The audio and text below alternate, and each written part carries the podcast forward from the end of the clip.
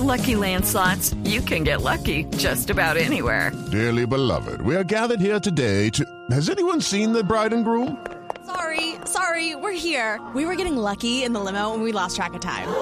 No, Lucky Land Casino, with cash prizes that add up quicker than a guest registry. In that case, I pronounce you lucky. Play for free at LuckyLandSlots.com. Daily bonuses are waiting. No purchase necessary. Void where prohibited by law. 18 plus. Terms and conditions apply. See website for details. Somos Grupo Aval, vigilado Superintendencia Financiera de Colombia. En Droguerías Cruz Verde, aprovecha. Este mes, toallitas húmedas Hoggies, antes 21,250 pesos. Ahora solo 16,950 pesos. Expertos en ahorro, Droguerías Cruz Verde. Domicilios y condiciones en cruzverde.com.co.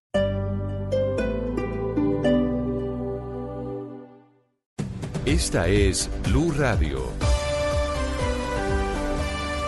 Sintonice Blue Radio en 89.9 FM y grábelo desde ya en su memoria y en la memoria de su radio. Blue Radio, la nueva alternativa.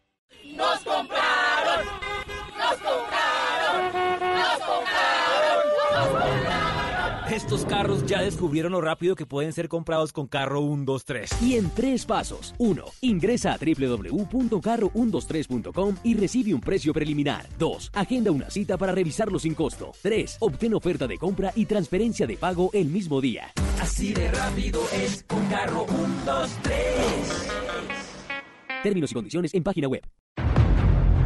A media mañana, una mesa, diferentes acentos, entre protagonistas, realidades y voces. Oscar Montes. Yo sí creo que hay que regular las redes sociales. Ana Cristina Restrepo. Y la violencia contra las mujeres sí es sistemática. Hugo Mario Palomar. Aquí de pronto nos demoramos 10 años en construir el mismo hospital. Valeria Santos. Que en la legalización del porte de armas sube la criminalidad. Gonzalo Lázari. Boris Johnson logró lo que Teresa May no pudo lograr. Diana Mejía. ¿O qué policía le va, me va a hacer caso a mí si él es su jefe? Rodrigo Pombo. Eh, no estamos en presencia de una mermelada en donde se distribuyen contratos y puestos. Y Camila Zuluaga. Iniciamos una hora más de Mañanas Blue cuando Colombia está al aire. Mañanas Blue, cuando Colombia está al aire, de 10 y 30 a 1 de la tarde. Blue Radio, la nueva alternativa. Pero va a estar bien, ¿cierto? Por supuesto. Es que puede ponerse nervioso con lo de la inyección. La inyección en los carros no es lo que cree, él va a estar bien. Ah, bueno, ya nos vemos. En febrero, cuida a tu Chevrolet como a tu mejor amigo. Estamos a tu lado con un servicio totalmente personalizado y repuestos 100% genuinos. Agenda tu cita hoy en nuestros concesionarios de Bogotá. Chevrolet usa y recomienda lubricantes AC Delco. Conoce más en chevrolet.com.co.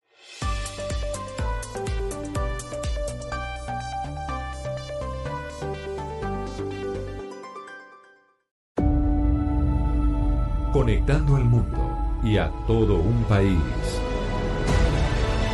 Oscar Montes, Ana Cristina Restrepo, Hugo Mario Palomar, Diana Mejía, Gonzalo Lázari, Valeria Santos, Rodrigo Pombo y Camila Zuluaga lo acompañan desde este momento en Mañanas Blue.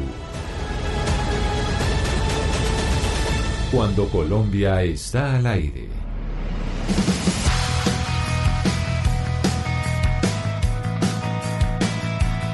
Son las 10 de la mañana, 33 minutos. Seguimos en Mañanas Blue y a esta hora empezamos cuando Colombia está al aire. Vamos hasta la una de la tarde. Hoy comenzando semana, después de muchos en esta mesa de trabajo, estar eh, trasnochados Gonzalo Lázaro y después de ver la ceremonia de los premios Oscar, que se acabó que casi a las 12 de la noche. Yo tengo que confesarle que no eh, pude ver el final cuando Parasite se ganó el eh, premio Oscar a Mejor Película porque ya en eh, para cuando René Zellweger estaba recibiendo el premio a mejor actriz, yo ya estaba más o menos con el ojo cerrado. Pues tiene usted voz de trasnochada, Camila. El Oscar terminó a las 11 y 35 minutos de la noche, 3 horas 35 minutos, pero a mí se me pasó volando, no fue como los Grammys, que eh, entre presentación y presentación uno se fastidió. Yo creo que lo que vimos ayer con el Oscar fue una presentación o un espectáculo eh, dinámico, eh, sin host, en donde los speech eran muy cortos, exceptuando el de Joaquín Phoenix, eh, y muy emocionado con lo de Parásito, porque cuando anuncian a la ganadora como mejor película eh, del año, todo el mundo se paró, todo el mundo gritó y todo el mundo aplaudió a todo el elenco de esta película coreana que se transforma en la primera cinta eh, no hablada en inglés que gana eh, dentro de la categoría de mejor película del año.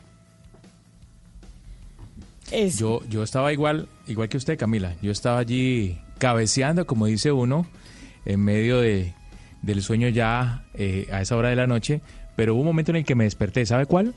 ¿En qué momento se despertó? Cuando escuché esta canción.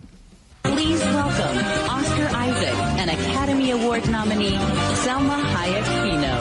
¿Sabe que sabe que yo Sonó el pens- Cali Pachanguero. Sí, señor, y yo y yo dije, ¿será que yo me estoy enloqueciendo y acaban de, de poner Todos. Cali Pachanguero de fondo cuando estaban anunciando Sí, porque era muy a- sutil. Sí, y yo dije, no, yo no me di cuenta tampoco yo. y después dije, sí, no. Sí, fue una sorpresa realmente. eh, y no sé por qué en ese momento, justamente cuando salen eh, eh, la mexicana Salma Hayek con el guatemalteco Oscar Isaac a presentar su categoría, pues suena esta canción y, y fue una sorpresa para muchos. Obviamente para quienes estábamos en Cali, pues un momento de gran alegría porque creo que no hubo nada más colombiano en medio de la ceremonia. No, mucho, eh, muy poca presencia latina, muy, muy poca presencia latina en estos premios Oscar, pero Gonzalo, pongámosle música y pongámosle música de cine a este lunes, eh, después de que todos estamos eh, pues recordando lo que pasó en esa ceremonia de anoche en los premios Oscar, que yo sé que a usted se le pasó rápido. Yo puedo ser de las que piensa diferente, a mí se me hizo largo y a mí sí me hace falta el, eh, el animador, yo lo siento mucho. A mí sí Bueno. me hace falta el eh, conductor que lo lleve a uno por toda la ceremonia y esta cosa de que salen unos, salen los otros, a mí no me termina de convencer. Pues para eso tuvimos a Chris Rock y a Steve Martin ah, dando el speech de bienvenida, en donde se metieron con Jeff Bezos, se metieron con el señor Scorsese, en fin.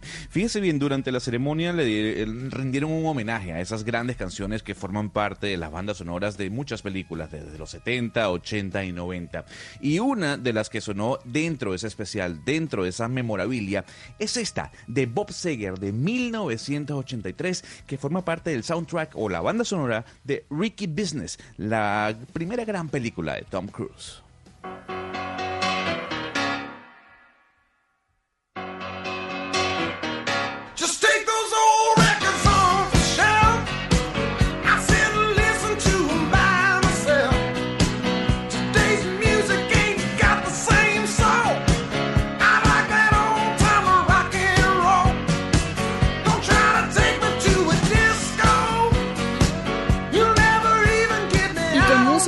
Los eh, premios Oscar, con música del cine, a veces la realidad supera la ficción y hay una historia en Barranquilla que realmente uno diría que podría haber superado la ficción. Y yo quiero, Oscar, que usted nos cuente la controversia que hay en este momento en Barranquilla por la orden de un juez de ordenar el traslado a su casa al comerciante Samuel Viñas. Pero primero recordémosle a la gente esa historia que además tuvo transmisión eh, de la audiencia en su momento por internet. Creo que el Heraldo hizo una transmisión en vivo de lo que estaba pasando en esa audiencia, porque ese caso del señor Samuel Viñas básicamente es el caso que da para una película. Eh, Así es, Camila, y, de verdad que Barranquilla muchas veces, estos, estos episodios, estas historias logran conmover a la ciudad y por supuesto al país. La relación o la, o la tragedia que se dio cuando el señor Samuel Viñas asesinó a quien había sido su esposa, Clarena Costa, eh, en la ciudad de Barranquilla un primero de enero, después de la celebración del 31 de diciembre de fin de año, hace ya más de 10 años. Ese episodio marcó la ciudad porque se trataba de una familia reconocida socialmente en Barranquilla, muy, muy destacados comerciantes y una pareja pues con sus hijos eh, muy pequeños y, y, como le digo, de mucho reconocimiento social. El caso es que ellos se habían separado realmente, se había, se había producido después un, un reencuentro por, por motivo de las fiestas y esa noche el señor Viñas asesinó a Clarena, a su esposa. Clarena, su esposa, que de- era, que era diseñadora de modas, ¿o no, Oscar? que era diseñadora de moda, tenían una firma de uno- unos almacenes, una cadena de almacenes de ropa para niños muy, muy reconocida en la ciudad. Pero una mire- señora muy, muy destacada. Lo que yo recuerdo además, porque eh, pues el país entero siguió esa historia y la audiencia del señor Viñas en ese momento en Barranquilla, es que ellos eh, se separaron por cuenta de un experimento que hicieron como pareja, que era Sí. tener un tercero en la relación. Y entonces, Sí. en medio de ese experimento que hicieron como pareja, de tener un tercero en la relación, que fue, si no me equivoco, un francés o un italiano, Italiano, creo, que, que- creo un que italiano sí. que pues hizo parte de lo que puede tener cualquier pareja para experimentar y mirar cómo aumenta eh, pues la pasión y demás en, eh, en la relación. Pero ella se termina finalmente enamorando de ese tercero que ellos involucran en la relación, que es un italiano. Así es, así es Camila, y luego de ahí surge una relación pues íntima entre ella y este personaje, este, este tercero, digamos. Y el, y, el señor Viñas decide, mejor dicho, ella, a- ella deja su matrimonio, acaba su matrimonio por irse con el, eh, con el italiano y el señor Viñas, dígame si usted si yo me estoy acordando bien o no, y esto es lo que ha generado pues todo el debate en Barranquilla por lo que usted nos está contando de que lo enviaron a casa por cárcel. Y es que el señor eh, Viñas no aguanta, o eso pues es lo que dijo dentro del juicio, que su esposa pues lo haya abandonado por este tercero, que era el italiano, que los dos habían eh, convenido pues introducir dentro de la relación y básicamente el asesinato de ella se da un 31 de diciembre, cuando estaba celebrando en su casa con sus niñas las fiestas de fin de año y él en una conversación con ella en su cuarto le pega un tiro.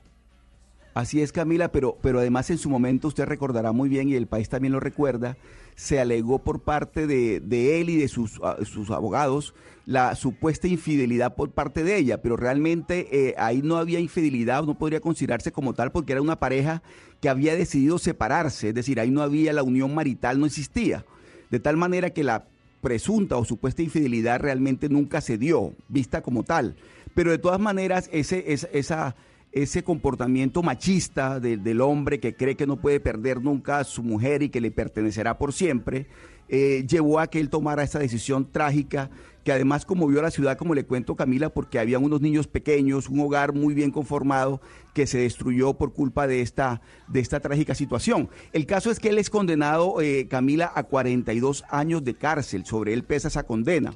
De esos 42 ya ha cumplido 10 años en, una, en la cárcel aquí en Barranquilla, en una prisión, y un juez de la República decidió darle la casa por cárcel, enviarlo a su residencia con el argumento de que tiene quebrantos de salud. Y esa decisión obviamente ha generado en la ciudad una gran controversia porque la parte, de, la contraparte, digamos, de la familia de, de él, eh, eh, alega que no puede, no puede en este momento, con, por, basado en supuestas eh, quebrantos de salud, llevarlo o trasladarlo a su residencia cuando todavía le falta mucha parte por cumplir la pena. Apenas ha cumplido 10 de los 42 años. El caso, Camila, es que en la ciudad, pues obviamente esta, esta decisión del juez ha generado una gran controversia y en medio de todo está también una situación que, eh, que alega la parte de, de- la familia de- del- del señor Viñas, que se ha llevado a cabo un proceso de resocialización en la cárcel, que él ha tenido un comportamiento eh, ejemplar, que ha conformado inclusive empresas con los demás reclusos, de tal manera que eso hace parte de toda esta historia que a falta de la que nos, de la que ya estamos viviendo con la doctora Aida Merlano. Eh, Aida Mejor dicho, Merlano, a falta de- cuna de historias en Colombia. A falta de la historia de la telenovela, a falta de la telenovela de Aida Merlano, ahora se suma esta otra historia que, como le cuento, pues no es divertida, porque no es divertida, pero bueno, hace parte de la, de la- tiene el morbo suficiente como para despertarle el interés en la ciudad de Barranquilla, Pero, Camila. Doctor Pombo, mire, Oscar cuando estaba relatando la historia en su momento en el, en el juicio en donde el señor eh, Viñas pues argumentó que ella estaba siendo infiel, la infidelidad no es agravante dentro de un eh, asesinato. Pero lo que pasa No, es que eso sigue estando dentro del imaginario de los, de los colombianos. Y es si mi mujer me fue infiel, entonces tengo una justificación para pegarla, maltratarla o matarla. Tiene usted toda la razón y hacia allá iba mi comentario, Camila. Eh, eh, la infidelidad supuestamente demostrada, aun cuando en este caso no quedó demostrada, no constituye evento eximente de responsabilidad penal. Es decir, nadie se puede justificar en que la señora o el marido fue infiel para clavarle tres tiros en la cabeza y matarlo un 31 de diciembre. Eso es absolutamente injustificable y el derecho penal no lo protege sobre pretexto de advertir que hay una infidelidad o supuesta infidelidad de por medio. De tal manera que la defensa así hubiera ganado ese punto de decir que la señora infiel, que repito, no se demuestra en este caso porque la relación fue consentida, no tiene nada que ver con la condena. Y el debate maravilloso, Oscar, detrás de todo esto es si vale la pena... eh, advertir que la eh, digamos la condena tiene un único propósito y es la resocialización del reo Yo creo que eso también está en entredicho en el derecho penal, porque este señor está advirtiendo que ya quedó resocializado en 10 años, que por lo tanto no tiene por qué pagar 42 años, y en dónde queda entonces el efecto sancionatorio y disuasivo de Pero la pena en además- materia de pero derecho además penal. Lo interesante, de, de- la, lo interesante de la defensa es que él al principio y sigue alegando demencia temporal, entonces no entiende uno el tema de la resocialización. Si uno sí tiene demencia pero- temporal, pues no es un tema de resocialización, sino es un tema pues de que está enfermo mentalmente, aunque eso ya el juez, digamos, lo desestimó en su momento. Pero lo interesante de este caso, Camila, es que esto es el perfecto ejemplo de un feminicidio. Un feminicidio más agravado porque lo cometió contra una persona de su familia. El problema es que el tipo penal del feminicidio se creó después de que ocurrieron los hechos, entonces no le aplicó retroactivamente. Si no, las penas hubieran sido aún más duras para el señor. ¿A usted no les parece que, que esas relaciones consentidas siempre terminan mal, Camila? Esa, esos pactos que se hacen entre las parejas para permitir ciertas cosas Pues que no son tan mal, comunes en las... Digo. No, no, pero, pero, pero Hugo Mario, No. eh, digamos que eso hace parte también de la intimidad de la pareja, digamos, la pareja No, no. decidirá cómo maneja su vida íntima. Pero el episodio que que, sí. que nos ocupa es lo público, es decir, el, el, el Claro, Oscar, pero es que, el pero, asesinato de ella. pero, pero es que esto que yo le estoy contando se conoció en el juicio, fue que fue Claro. transmitido, transmitido por el periódico El Heraldo, que en su momento, hace 10 años, estábamos muchos en el país pendientes de lo que estaba pasando en ese juicio, y en ese juicio fue que se conoció y se narró toda esta historia de, pues, de amor y tragedia y de el feminicidio, origen de como todo. dice Valeria. Todo, todo el, el- el triángulo amoroso que se conformó, pero además, a propósito de lo que decía el doctor Pombo, mire, yo no sé si todavía en el, en el Código Penal se contempla la, como atenuante la ira e intenso dolor.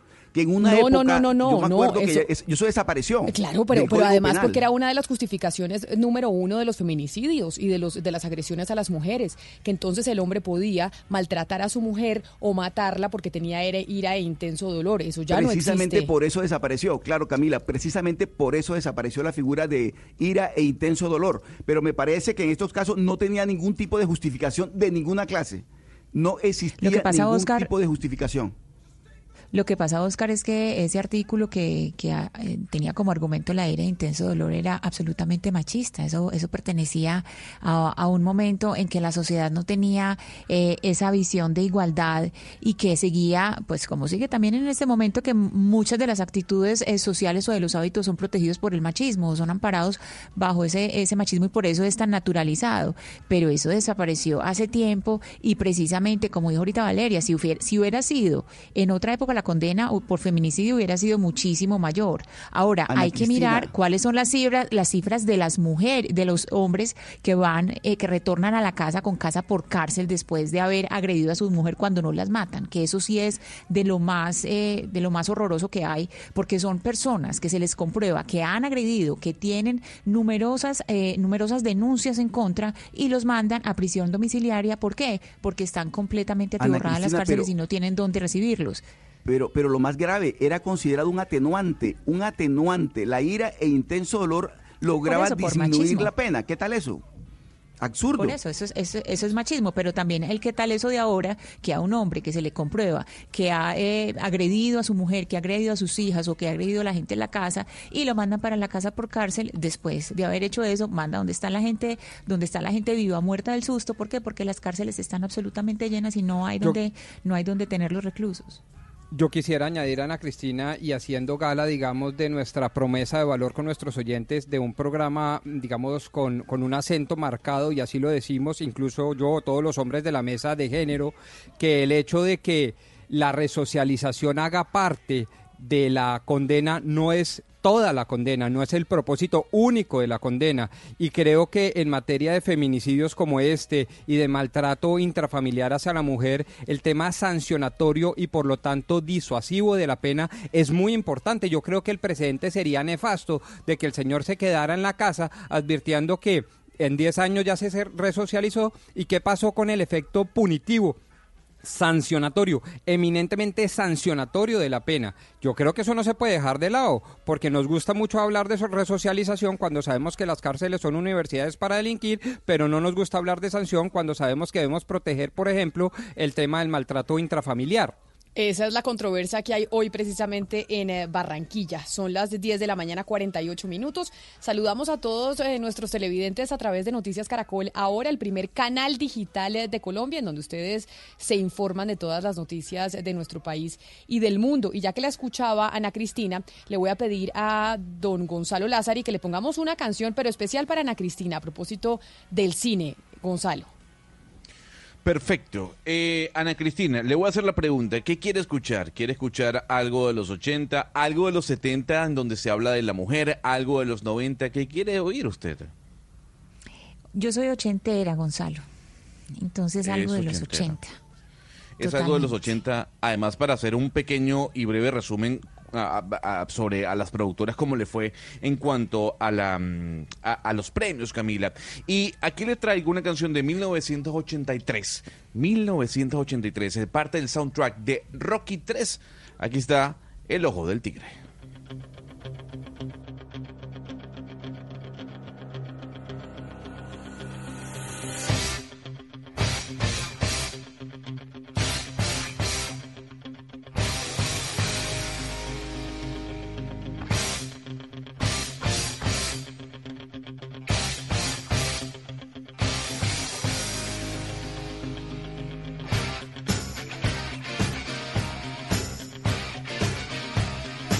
Antes de que usted nos dé el reporte de las de cómo le fue a las eh, ¿qué era lo que nos iba a decir? ¿Cómo le había ido a las distribuidoras de cine en el eh, en el Oscar ayer, ¿cierto, Gonzalo? Es el resumen que nos tiene. Sí, efectivamente, o sea, comentarle cómo le fue Picho, en este caso a Netflix, ¿no? Por lo menos a The Irishman, que se llevó o se fue con las manos vacías y ninguna, ningún premio en sus manos. O sea, de las 10 nominaciones se fue en cero. Y Joker, de las 11 nominaciones, solamente dos. Mejor banda sonora y mejor actuación. Pero mejor actuación que no la esperábamos todos. Oiga, yo creo que yo le gané la apuesta, ¿no? Yo le dije que ganaba el señor Joaquín Phoenix, le dije que ganaba eh, René Zellweger y le dije que ganaba Parásito. Usted decía que en 1917 que ganaba Scarlett Johansson y que ganaba mm, eh, Joaquín Phoenix. O sea que usted le pegó solo a una de las tres grandes categorías. Le pegué a una de las tres, pero usted no dijo que Parásito iba a ganar mejor sí. película y eso lo tengo grabado. No, no, no. Sí, usted sí, dijo que iba a ganar mejor película extranjera y yo secundé eso. Yo lo que dije que mejor película eh, la iba a ganar 1917.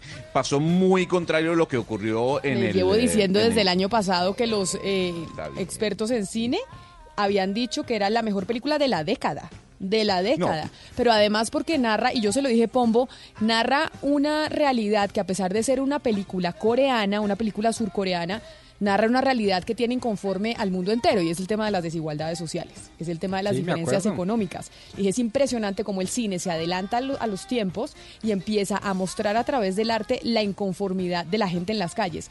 Y, para, y Parasite, Parásito en español, es una demostración de eso. Y Joker también. Es decir, de las dos películas más importantes de los Oscar, las dos tocan ese mismo tema, el tema de la injusticia social y de las diferencias económicas entre unos y otros y lo que eso genera de tensiones en la sociedad. Pero claro que me acuerdo y me acuerdo perfectamente que yo le respondí que mm, no solo advertían tiempos futuros, sino que describían tiempos actuales de una manera fantástica. En eso consiste el arte del cine. Y yo le respondí también que gracias a Dios de desigualdad no se ha muerto ningún ser humano, en cambio de pobreza sí. Y arrancamos el debate de que qué es primero, si la pobreza o la desigualdad, que a qué le debemos poner más atención, si a la pobreza y falta de oportunidades y a la movilidad social o a la desigualdad. Camila, pero hay que acordarse que también el año pasado pues fue Roma y Roma es el centro, si miramos la almendra de la película, en Roma de Cuarón es lo mismo, era la desigualdad lo que estaba ahí eh, en, en la mitad y esas relaciones dentro, dentro de personas que son de, de estratos pues muy distintos. Y a mí de lo que ayer, de lo que más me gustó fue ese acto de resistencia de los coreanos de no hablar inglés. Me pareció maravilloso porque ahí se vio del, del director, se vio que él sí hablaba inglés, pero no lo quiso hablar. En el momento que él dijo, me voy a emborrachar, lo dijo en inglés, pero él no Eso sí haber lo dijo dado el perfecto. discurso. Sí, eso, ese sí lo dijo perfectico. Eso sí lo dijo pero no hablar en perfecto. inglés fue, fue un acto de resistencia muy bello, me pareció a mí.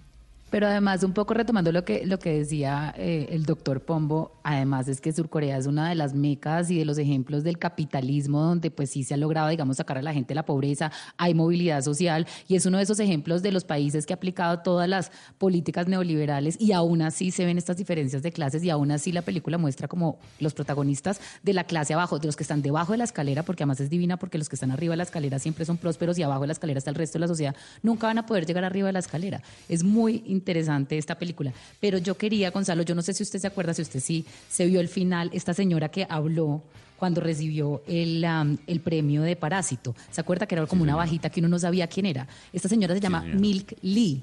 ¿Sabe cuánta? tiene una industria en Corea de 4.1 billones de dólares. Y es la que es en verdad la encargada del éxito de esta película y de toda la industria de Corea del Sur y lo que está haciendo esta mujer es llegando a Hollywood y llevando todas las películas surcoreanas es un tigre de la industria. Esa señora que vimos hablar ayer que nadie sabía que estaba hablando, bueno, es la mujer hoy en día más poderosa de la industria y todos los éxitos de todas las películas coreanas últimamente se deben a ella.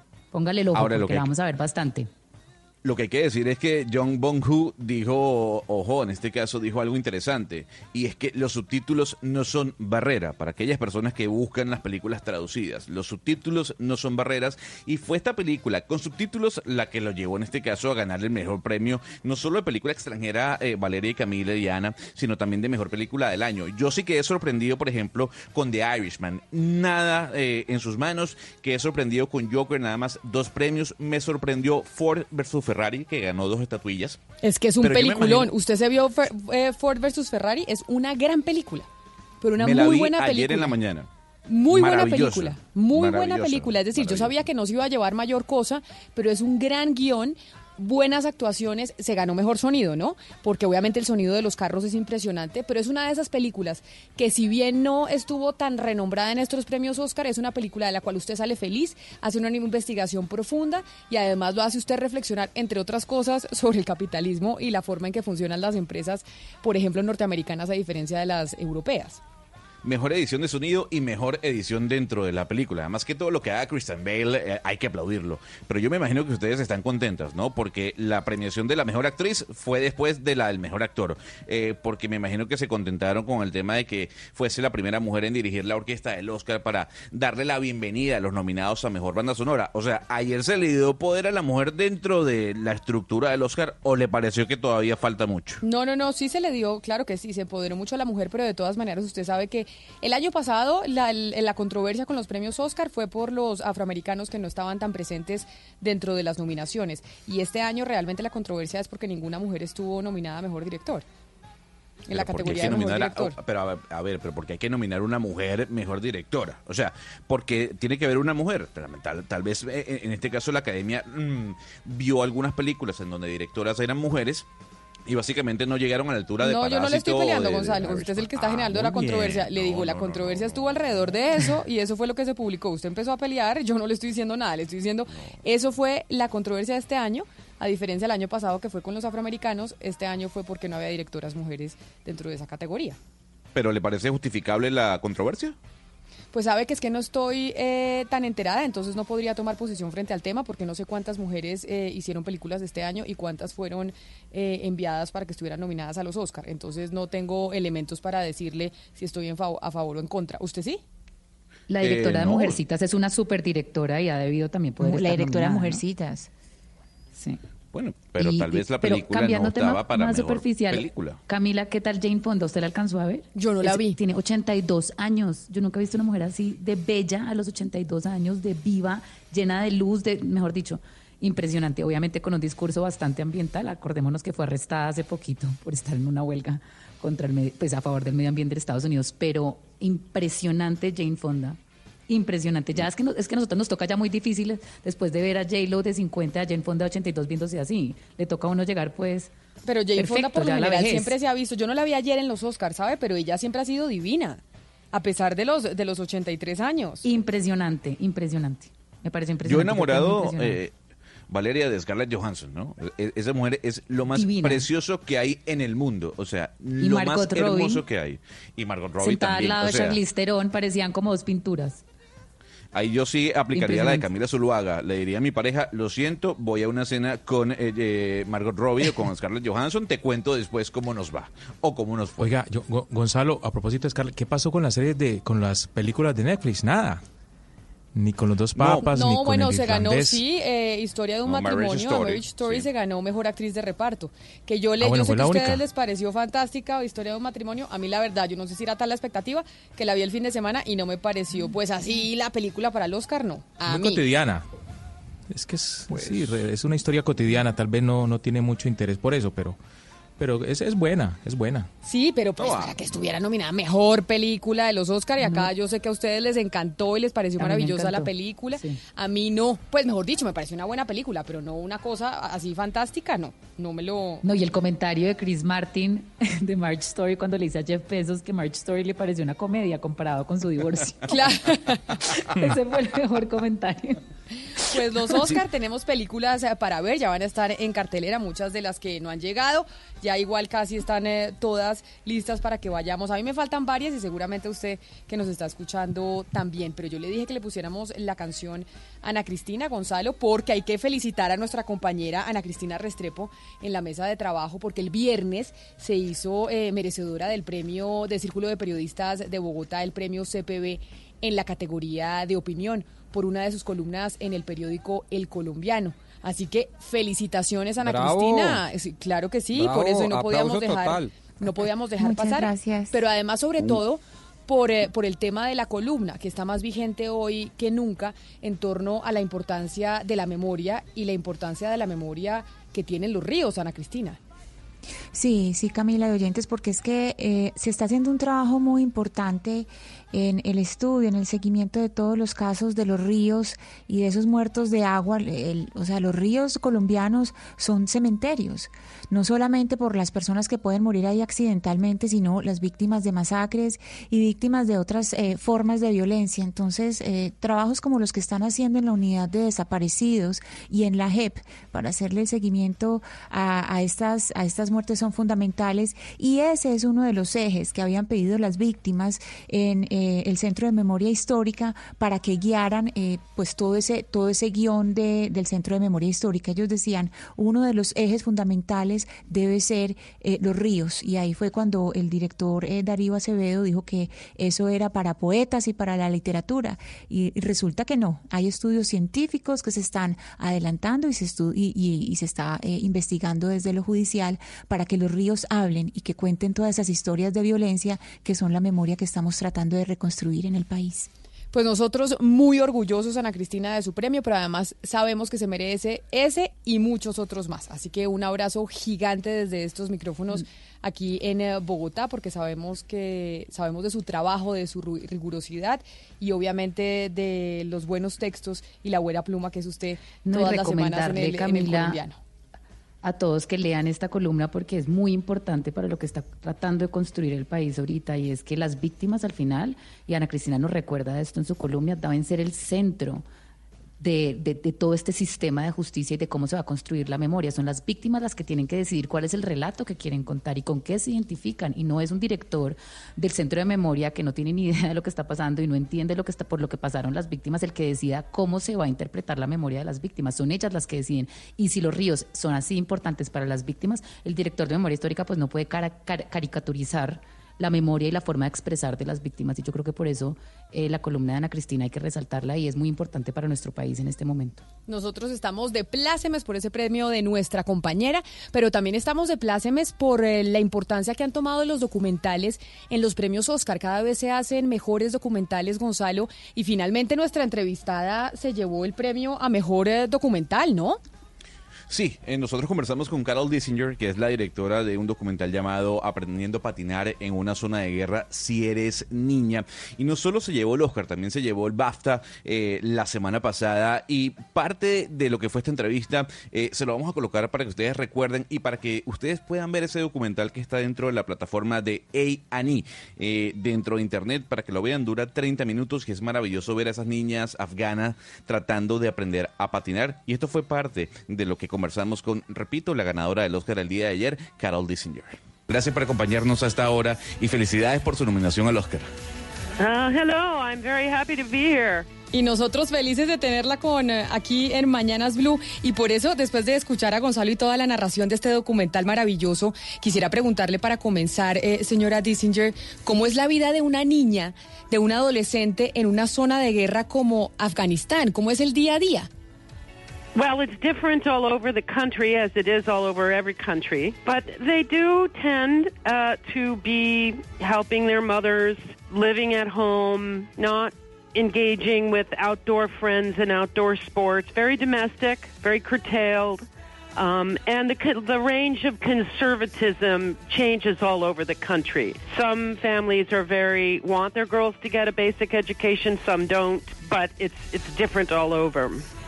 Gonzalo, ya que Sebastián no está para colaborarnos con la traducción porque Sebastián está en el Hey Festival, ¿qué fue lo que dijo eh, la directora Dissinger?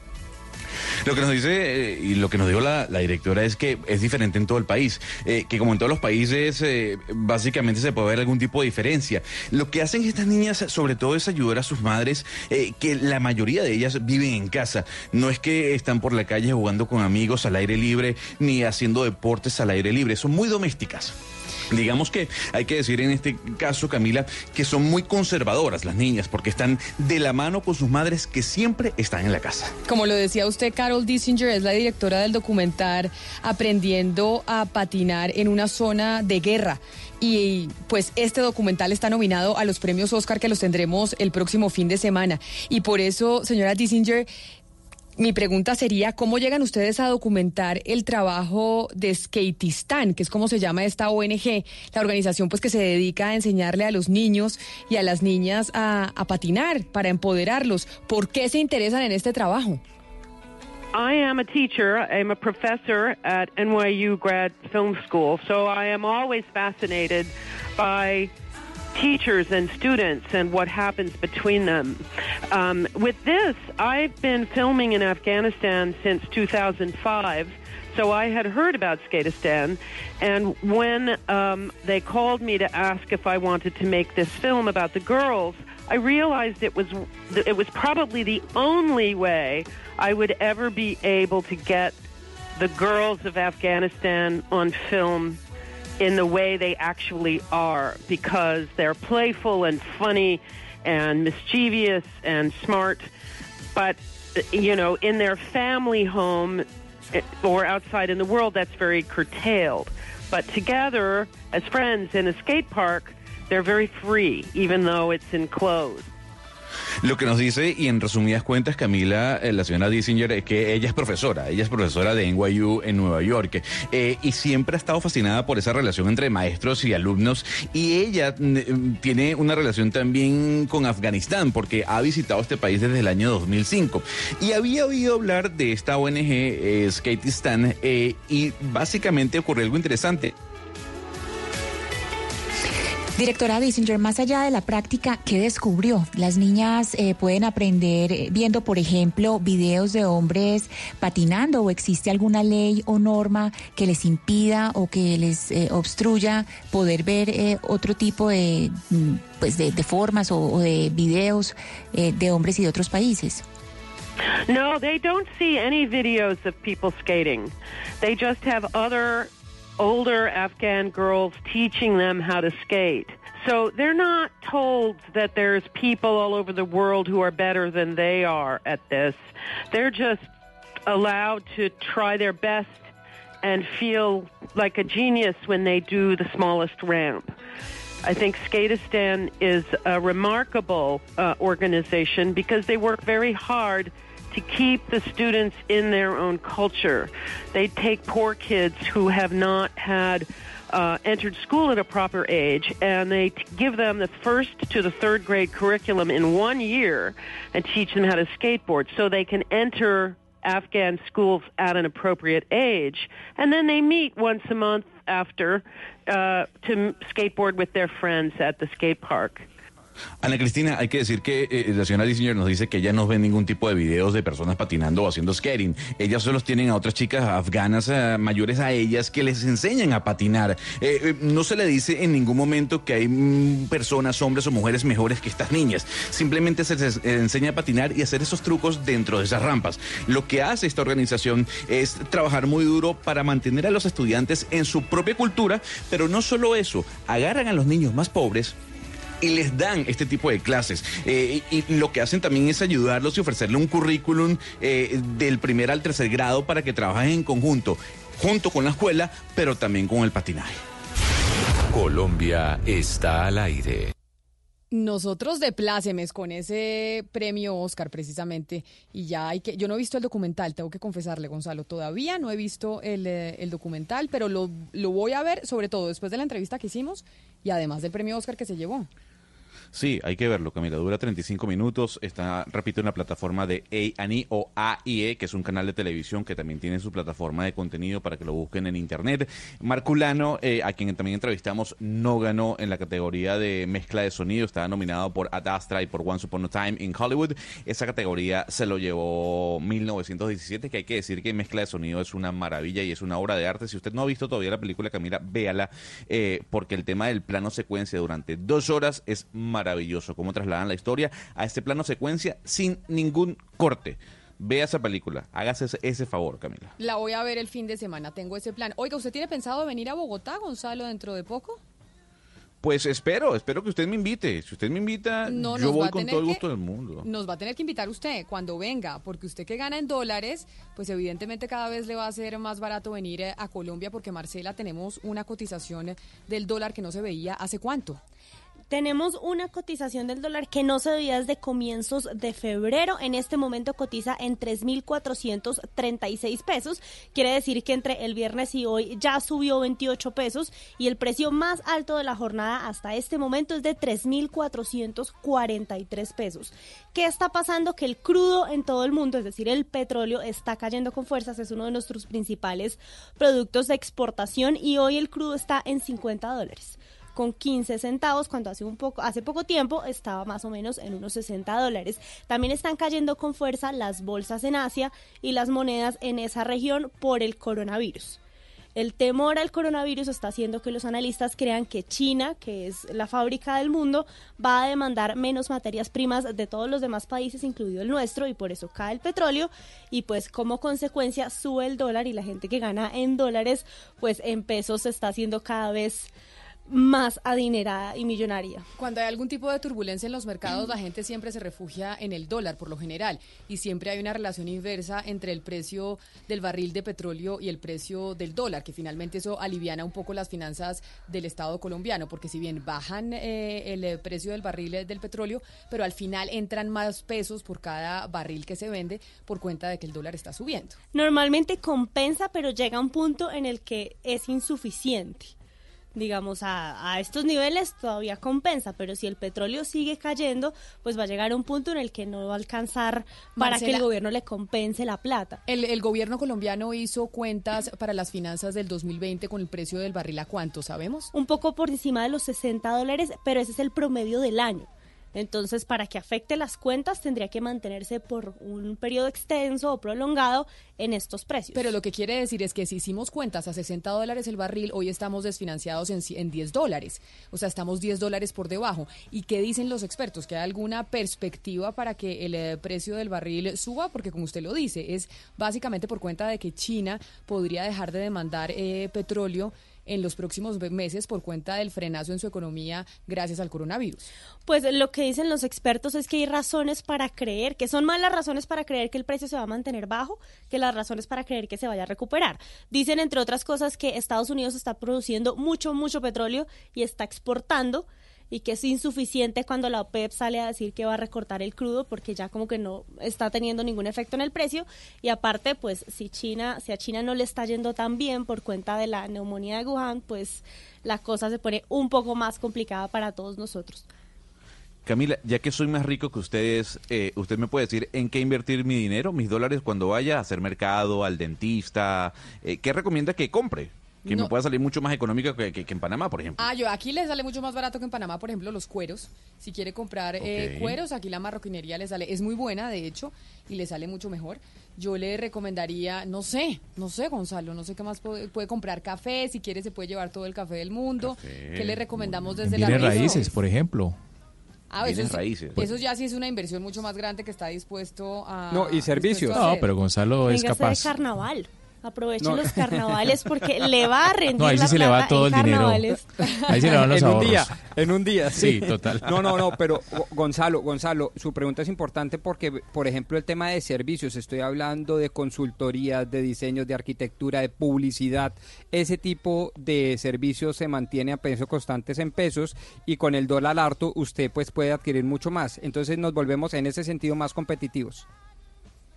Que no vaya un dentista en Panamá, sino que vaya a Colombia, que me han dicho que son muy buenos. Porque Sí, sí, aquí sí, el tema de lo- la, la ortodoncia Correcto. o la odontología es carísima. O venga a hacerse una, una profilaxis, aproveche y se hace una profilaxis en los dientes y no la- se la ha hecho ya este año y viene y se la y se la hace aquí en Colombia, que le sale mucho más barato. Y si quiere hacerse un arreglito estético, una cirugía, Una uno no sabe, una liposucción, aquí le sale mucho más barato y tras del hecho este año ya no paga IVA, entonces... Ah, porque por la reforma tributaria, por la tributaria le ya los no- impuestos ya a no ese tipo de cirugías. Entonces ya Oiga, sabe, gracias Gonzalo. por dejarme en evidencia de que soy gordo y me- que me tengo que hacer una liposucción. Pero bueno, No. lo tomaré en cuenta si no pago vasectomía. impuestos, ¿no? O la O la vasectomía. vasectomía. Sí, señor. exacto. No, no, no, no, tampoco así, no. no que no la así, circuncisión, no, tampoco. vasectomía. Pero no está, pero no está mal, mal tampoco hacerse la, la circuncisión, la circuncisión, cualquiera de las dos. No bueno, importa. no sé Pues, si la eh, circuncisión de... Pero la vasectomía es otra cosa. Pues sí, o sea, es que yo no puedo hacerme ya algo que ya tengo. Entonces ya de, de nada sirve ese servicio. Entonces yo Me prefiero parece innecesario saber que con los hombres en la mesa cuáles tienen o no tienen la circuncisión. Creo que Bueno, podemos pero, a pasar. ver, de no Totalmente de responder de acuerdo, otra manera, totalmente de O acuerdo. sea, yo sé que o sea, lunes, no es viernes. Aclaremos que Gonzalo fue el que preguntó, él fue el que dijo, tengo unos dólares, ¿ustedes qué me, qué me, qué me aconsejan? Entonces, Y, pues, no, y explíqueme por qué terminamos en aconde- aconsejándole que se haga la circuncisión. Ahí es donde ya me perdí. Pues, yo. No, no, yo- No, no, no, es que hubo un lapsus ahí la lengui. A ver, a ver, vasectomía, Valeria. la vasectomía. Es, es que hubo un lapsus lengui hace algunos meses de Camila Zuluaga que dijo, Pombo, ¿usted ya Ah, se hizo ya la entendí. circuncisión? Y yo, bueno, pues si quiere hablamos del tema. Sí, después de comenzar Se vamos a hablar del tema. Se me Y había después dijo, no, no, me he eso sí equivocado. esta. Vamos a hablar de la vasectomía. La Ah, bueno, Pero se podría hacer las dos, si quisiera, las dos se las puede hacer. Pero, Dios santo, 11 de la mañana, 15 minutos. Y es que se cumplen, eh, está a puertas de cumplirse, gracias Marcela, una fecha muy importante en Colombia. No, no, no, es que, es que usar zapatos es una cosa de dignidad. Nosotras dejamos el campo, dejamos el canto de los pajaritos por venirnos a trabajar a esta empresa. Lo primero que queremos hacer con el primer sueldo es comprarnos unos zapatos. ¿Para qué? Para calzarnos. Y sí, es que eso que acaban ustedes eh, de escuchar es parte de la serie Más allá del tiempo que se transmite a través de Teleantioquia y es que yo les decía que esta semana íbamos a celebrar pues un centenario fundamental para la historia de las mujeres colombianas. ¿Qué fecha? Y es que el próximo 12 de febrero en el, eh, al próximo 12 de febrero se cumplen los 100 años en Antioquia, en pleno despunte de la industrialización eh, colombiana. Más de 400 obreras de la fábrica textil de Bello en ese departamento se cruzaron de brazos y dejaron de trabajar. 100 años se cumplen de ese acontecimiento que ocurrió el 12 de febrero de 1920. Ana Cristina, pero usted, usted que es la antioqueña de la mesa, ¿qué fue lo que pasó en ese entonces y por qué esa fecha es importante? Sí, Camila y oyentes, nos referimos a la famosa protesta que la historia recuerda como la huelga de las señoritas de Bello, en la cual las mujeres tomaron protagonismo puesto que los hombres de la fábrica eran muy poquitos. Ellas, Camila, no solo se unieron para exigir el alza en sus salarios y jornadas laborales más moderadas, ellas también clamaban por el respeto por parte de los capataces de la fábrica, que las acosaban laboral y sexualmente. El director del Centro eh, de Historia de Bello, Reinaldo Espitaleta, nos habla de la trascendencia de esta huelga histórica. porque es la primera vez que en Colombia se realiza una huelga con ese nombre, debido a que precisamente que en 1919, un año antes, en el gobierno de Marco Fidel Suárez, debido también a los movimientos eh, de trabajadores de otros sectores, eh, tuvieron que aprobar el derecho de huelga constitucionalmente. Entonces eh, las muchachas de Bello tienen también ese gran valor de haber hecho por primera vez un, movimiento huelguístico en Colombia. Eh, su pliego, no era pliego de peticiones, su memorial pues tenía varias reivindicaciones, entre ellas que las dejaran eh, trabajar eh, calzadas y sobre todo que los ciertos supervisores, que así no se llamaban, sino capataces, pues fueran despedidos porque eran perseguidores y acosadores de eh, muchas muchachas. Hubo violaciones en la fábrica y entonces también eso lo lograron las estas muchachitas, eh, 400 eh, trabajadoras de la fábrica de tejidos de Bello.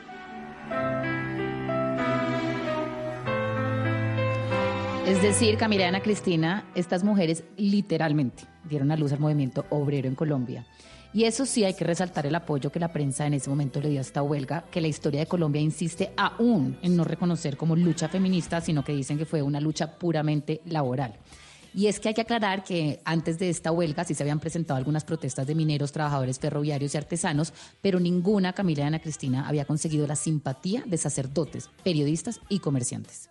Por eso esa fecha es tan importante, se celebra el eh, 12 de febrero, es decir, ya en eh, dos días.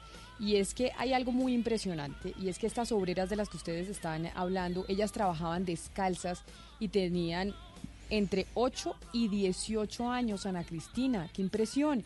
Y uno de los dueños de la empresa, que se llamaba, tengo entendido, Emilio Restrepo, que lo apodaban Paila, pues le había prohibido usar eh, zapatos a estas mujeres en la fábrica y estas jornadas que eran de más de 12 horas, ellas no podían ni almorzar, tenían que estar descalzas trabajando, mujeres, niñas de los 8 a los 18 años. Imagínese, Camila, que la mayoría estaba en edad de crecimiento, eran niñas y adolescentes. Muchas entraban a trabajar para poder comprarse el vestido y hacer la primera comunión. Pero fue pre- precisamente una joven humilde, nacida en Bello en 1896, la que rompió ese silencio. Hablamos de la gran Betsabe Espinal, que apenas la, la está empezando a rescatar otra vez la historia. Una mujer a la que la historia ha tratado de desaparecer. Así es, Ana Cristina, y es que Betsabe fue mirada por la prensa de esa época como una especie de Juana de Arco. Y es que era tan visionaria en ese momento que a principios del siglo pasado, hace más de 100 años, pedía lo que aún pedimos las mujeres, hoy aún todavía y que no se nos da, y es que unificaran los salarios de hombres y las mujeres. Y es que mire, el tema era tan trágico que las trabajadoras les pagaban a la semana entre 4 centavos y un peso, mientras que los hombres recibían entre un peso y dos pesos con 70 centavos. Es decir, era un tema de una brecha salarial impresionante. Por eso Betsabe fue mirada como una especie de Juana de Arco. Pero además acá un mensaje para el doctor Pombo porque hay, en esta historia se demuestra cómo las huelgas y las manifestaciones sí funcionan y sí tienen un efecto, porque esta huelga tuvo una historia, un final más o menos feliz. ¿Por qué? Porque después de que las mujeres decidieron hacer la huelga, alzar sus voces, pues fueron escuchadas y se les permitió, uno, usar zapatos, que se le permitía a los hombres y a ellas no, se les aumentó el sueldo, porque ahí, así como usted lo dice, Valeria, los hombres eh, ganaban más que ellas y despidieron a los abusadores y les disminuyeron a ellas la jornada a 10 horas de trabajo e incluso les dieron tiempo pues para almorzar y para tomar las once, que era pues eh, básico y pues un derecho fundamental. Así que ahí es donde uno dice las huelgas y estas manifestaciones muchas veces para generar estos cambios de los derechos eh, humanos funcionan y han funcionado. Muchas veces, o por no decir casi siempre o siempre, es que Camila, yo creo que pues en últimas son la savia de la justicia, es, son voces inconformes que le dan valor espiritual a cosas tan trascendentales como el calzado. Y me parece que estas reminiscencias, así hayan pasado hace exactamente 100 años, son fabulosas y son muy vigentes además, Camila. Son muy vigentes porque llevan consigo el aroma de cambio. Y si hay algo que, como decía Tucídides o el propio Heráclito hace 2500 años, el cambio es lo único que no desaparece en la condición humana. Y por eso las huelgas son tan importantes, porque llevan a el terreno de la justicia esos cambios sociales tan importantes en el mundo, por ejemplo, de este caso, en el mundo empresarial. Sí, pero eh, Rodrigo y Camila, acuérdense que en Antioquia no se toman las once, aquí se toma el algo. Entonces, eh, se ganaron fue el derecho a tomar el algo. Ah, sí, qué y pena. les cuento, Sí, sí, sí. y les cuento que la escritora Ángela Becerra, ahora en el Hey Festival, estuvo conversando sobre este libro. Le rinde un homenaje a Betsabe Espinal con su más reciente novela que se llama Algún día hoy. La convierte en una especie de criatura mítica. Para quienes quieran conocer más de esta historia, detrás de esta heroína que fue Betsabe Espinal y este momento histórico del que estamos hablando, esta huelga que se cumplen 100 años, les recomiendo buscar la obra de Carlos Enrique Uribe Restrepo, de la profesora Catalina Reyes y del profesor Reinaldo Espitaleta, el director eh, del Centro de Historia de Bello, entre otros historiadores. Y hay que buscarlo, Ana Cristina, porque es que estos fueron 21 días de una huelga histórica. Histórica para las mujeres, se cumplen eh, 100 años, histórica porque eran 400 mujeres que cambiaron el rumbo de los derechos laborales en Colombia, en todo el territorio nacional. Y hoy por eso nos parece importante pues contarle a los oyentes y recordar a esas valientes eh, mujeres en pleno siglo XXI, cuando las líderes sociales en Colombia pues siguen siendo perseguidas y asesinadas. Es decir, 100 años después sigue la lucha de muchas mujeres que hoy están siendo perseguidas, asesinadas, pero que de todas maneras esas mujeres lograron unas conquistas, doctor Pombo, importantísimas para los colombianos y para los trabajadores. Bueno, importantísimas e insisto en mi tema Camila, vigentes, absolutamente vigentes, obviamente con las consideraciones de la época y el contexto histórico al que corresponda, como diría don José Ortega y Gasset, pero ese aroma de cambio es un, no, yo diría que es mucho más que un derecho fundamental, casi que es un instinto colectivo de supervivencia y en ese orden de ideas este tipo de reminiscencias eh, son, son actuales, son vigentes, son necesarias, abren espacio para la reflexión y los invito, y esta es una invitación Camila, más para nuestro amigo Oscar Montes, que hagamos una reminiscencia temprana de lo que empezó a hacer el movimiento sindical por allá en el departamento del Bolívar, de la mano de empresarios como los Pretel, que dieron organización orgánica, valga la redundancia, a el sindicato y al movimiento sindical colombiano.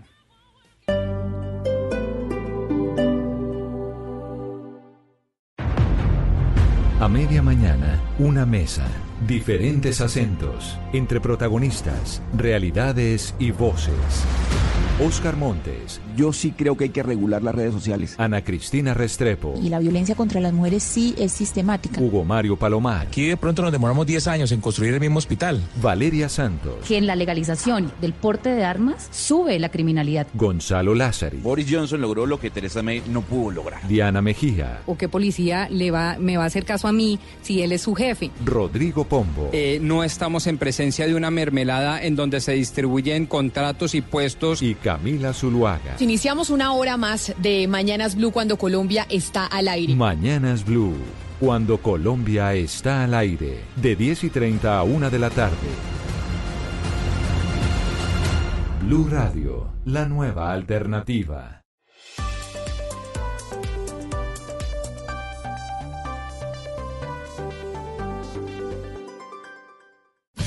Esta sección es presentada por la Uniferia de Unicentro Bogotá. Las mejores marcas con descuentos desde el 30% del 13 de febrero al 2 de marzo. Unicentro Bogotá. Todo pasa aquí.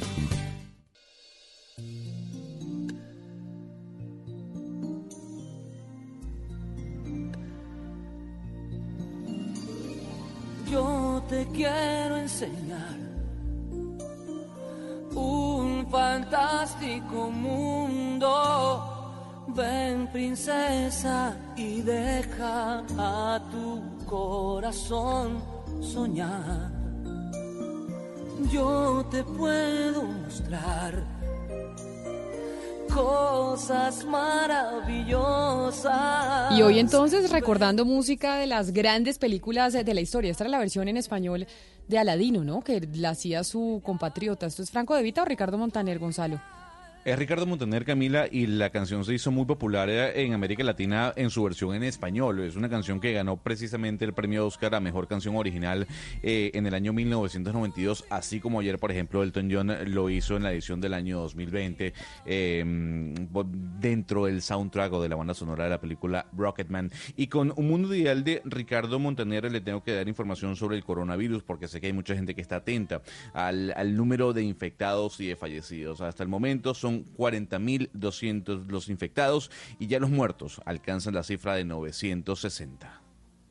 Y ya que usted tiene noticias del coronavirus, nosotros tenemos noticias deportivas y buenas noticias deportivas. Sebastián Vargas, ¿cuál es la noticia que nos va a alegrar con miras a los Juegos Olímpicos de Tokio 2020 que está preocupados por el coronavirus, ¿no? Todavía no sabemos qué va a pasar con esos Juegos a propósito de esta enfermedad. Pero ya tenemos una carta importante para poder obtener una medalla en esos Juegos Olímpicos y es que la ITF le ha levantado la sanción por dopaje al tenista colombiano Robert Farah. Hace pocos minutos ha emitido un comunicado en el cual dice que eh, no cometió falta al régimen del control del dopaje con la muestra que se entregó en el mes de octubre del año 2019 y que a final, por supuesto, del año estábamos recibiendo esa mala noticia de que no podía participar, inclu- incluso no fue al primer Grand Slam del año, estamos hablando del abierto de Australia en Melbourne y le tocó a Juan Sebastián Cabal participar con un español. Pues ahora la ITF ya ha confirmado que regresa al circuito profesional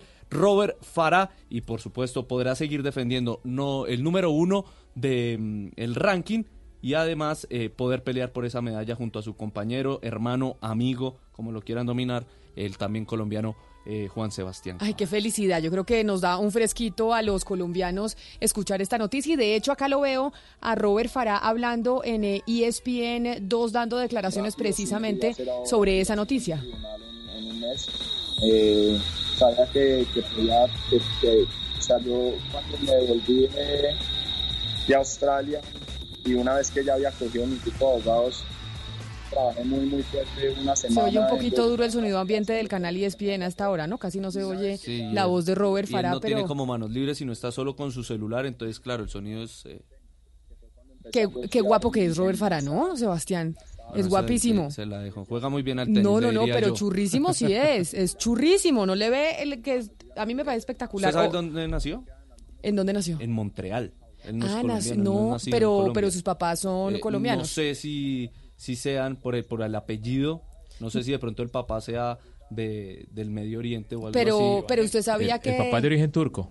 Pero, es, pero, es- pero son caleños o no, Hugo Mario. Y acuérdese Sí, que sí, usted sí, en claro. Colombia, si usted nace en Colombia, no es colombiano. Usted solo es colombiano si sus papás son, Son- ah, bueno. colombianos. El hecho de que Pero usted bueno, nazca en territorio vino- nacional. Él se vino muy pequeño, y pero nació, man- nació en Canadá. Pero es una muy buena noticia para el tenis y deporte colombiano que y para los que, digamos, están sancionados en este momento por el mismo tema, por la boldenona, eh, que comen un pedazo de carne, ahí se queda, pues eh, Robert Farah ha podido comprobar que efectivamente fue por el, consumo de esa carne, que él no lo hizo a propósito y pues ahora la ITF le da la razón. eh, poco tiempo después de, de la sanción iba a volver al circuito. Muy seguramente lo hará en la Copa Davis con Colombia enfrentando a Argentina.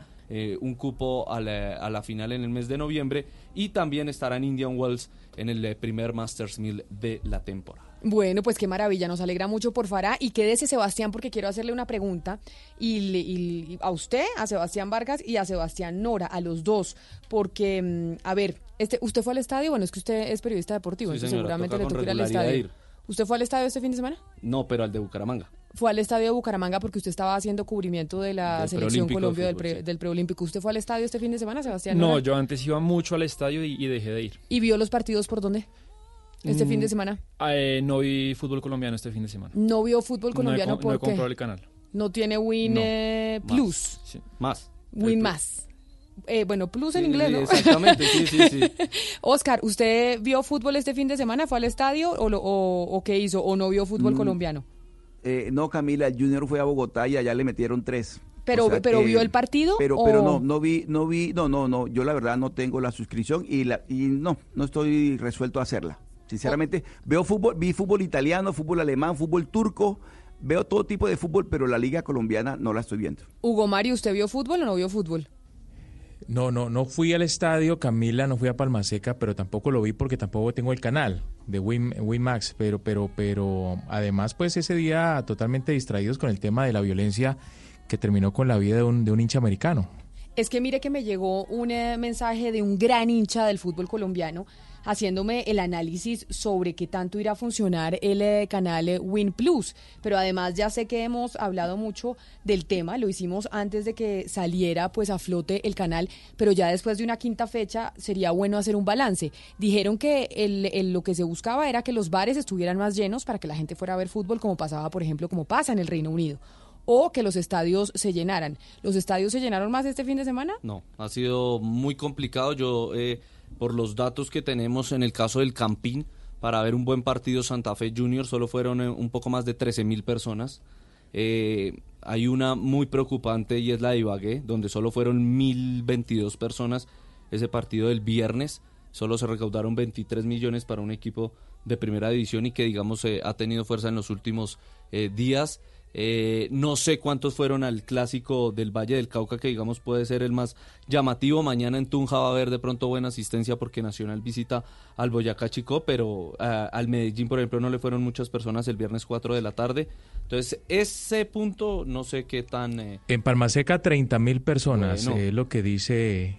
abrieron la, capacidad para, para el clásico de 30 mil, pero se llenó. Sí, sí, sí. Sí, sí, llegaron pues- 30 mil. No, tiene más capacidad incluso creo el, el estadio Palmaseca, pero fueron 30 mil personas. Entonces esa- ese es el partido llamativo de esta jornada y por fortuna se llenó, pero el resto es eh, bajita. Pero es que después de cinco partidos, por eso les preguntaba yo en dónde se habían visto o si habían visto televisión y se habían visto los partidos. Porque lo que está pasando entonces es en esta quinta jornada, ya sé que no es suficiente para hacer una para dar una conclusión, es que la gente no ha ido más al estadio, no está comprando el canal y simplemente está dejando de ver el fútbol colombiano. De acuerdo. Porque lo- el, eh, la reflexión que me hacían era el promedio para una persona en Colombia de acceder a la televisión por cable o digital está alrededor de los 70 mil pesos. Hoy DirecTV es el que tiene más caro que el eh, que son 89 mil pesos por plan, tener el, paquete, exactamente. Pretender que la gente agregue a su canasta familiar un nuevo gasto de 30% más de lo que paga por los servicios de televisión es muy pretencioso.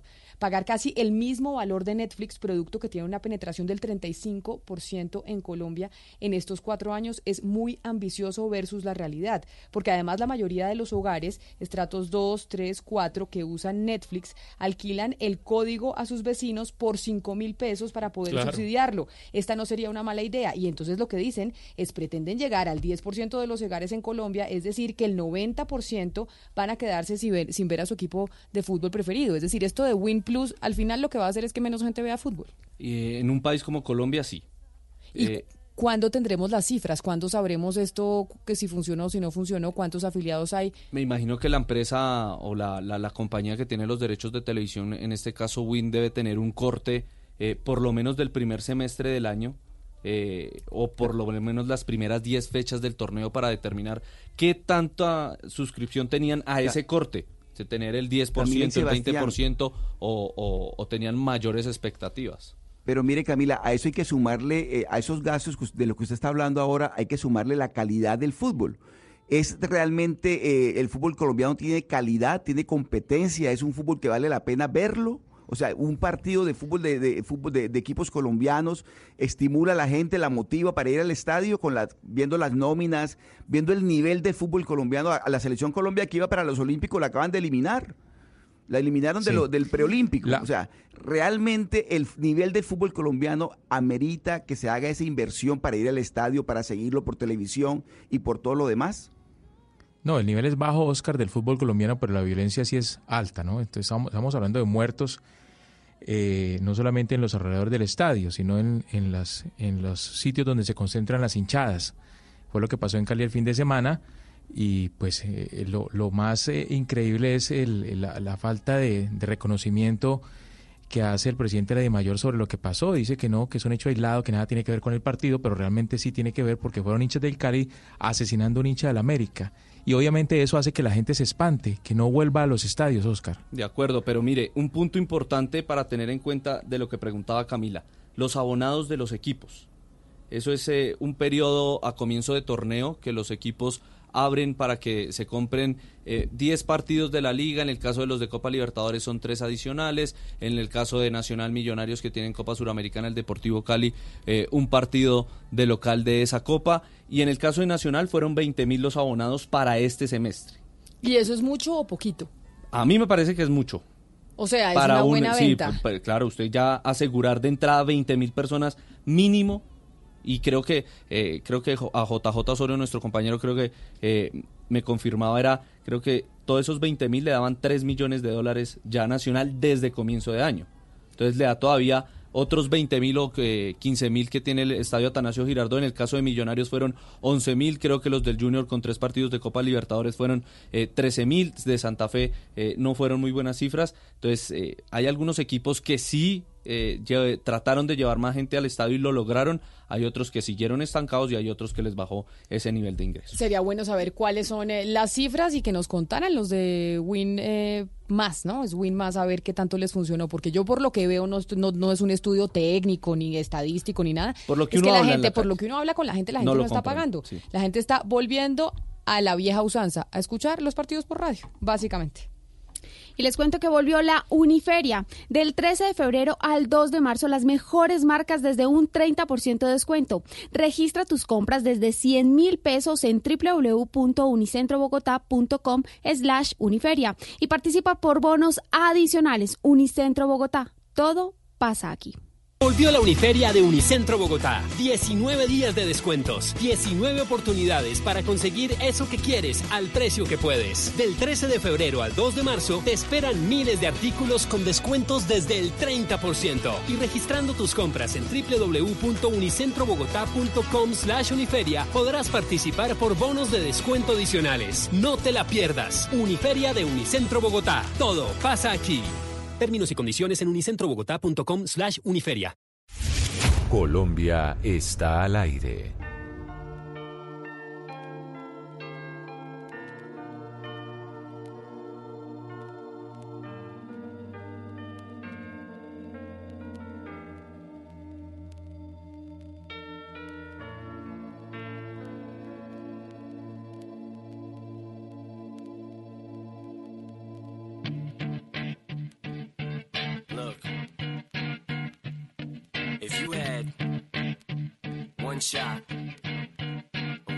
Opportunity.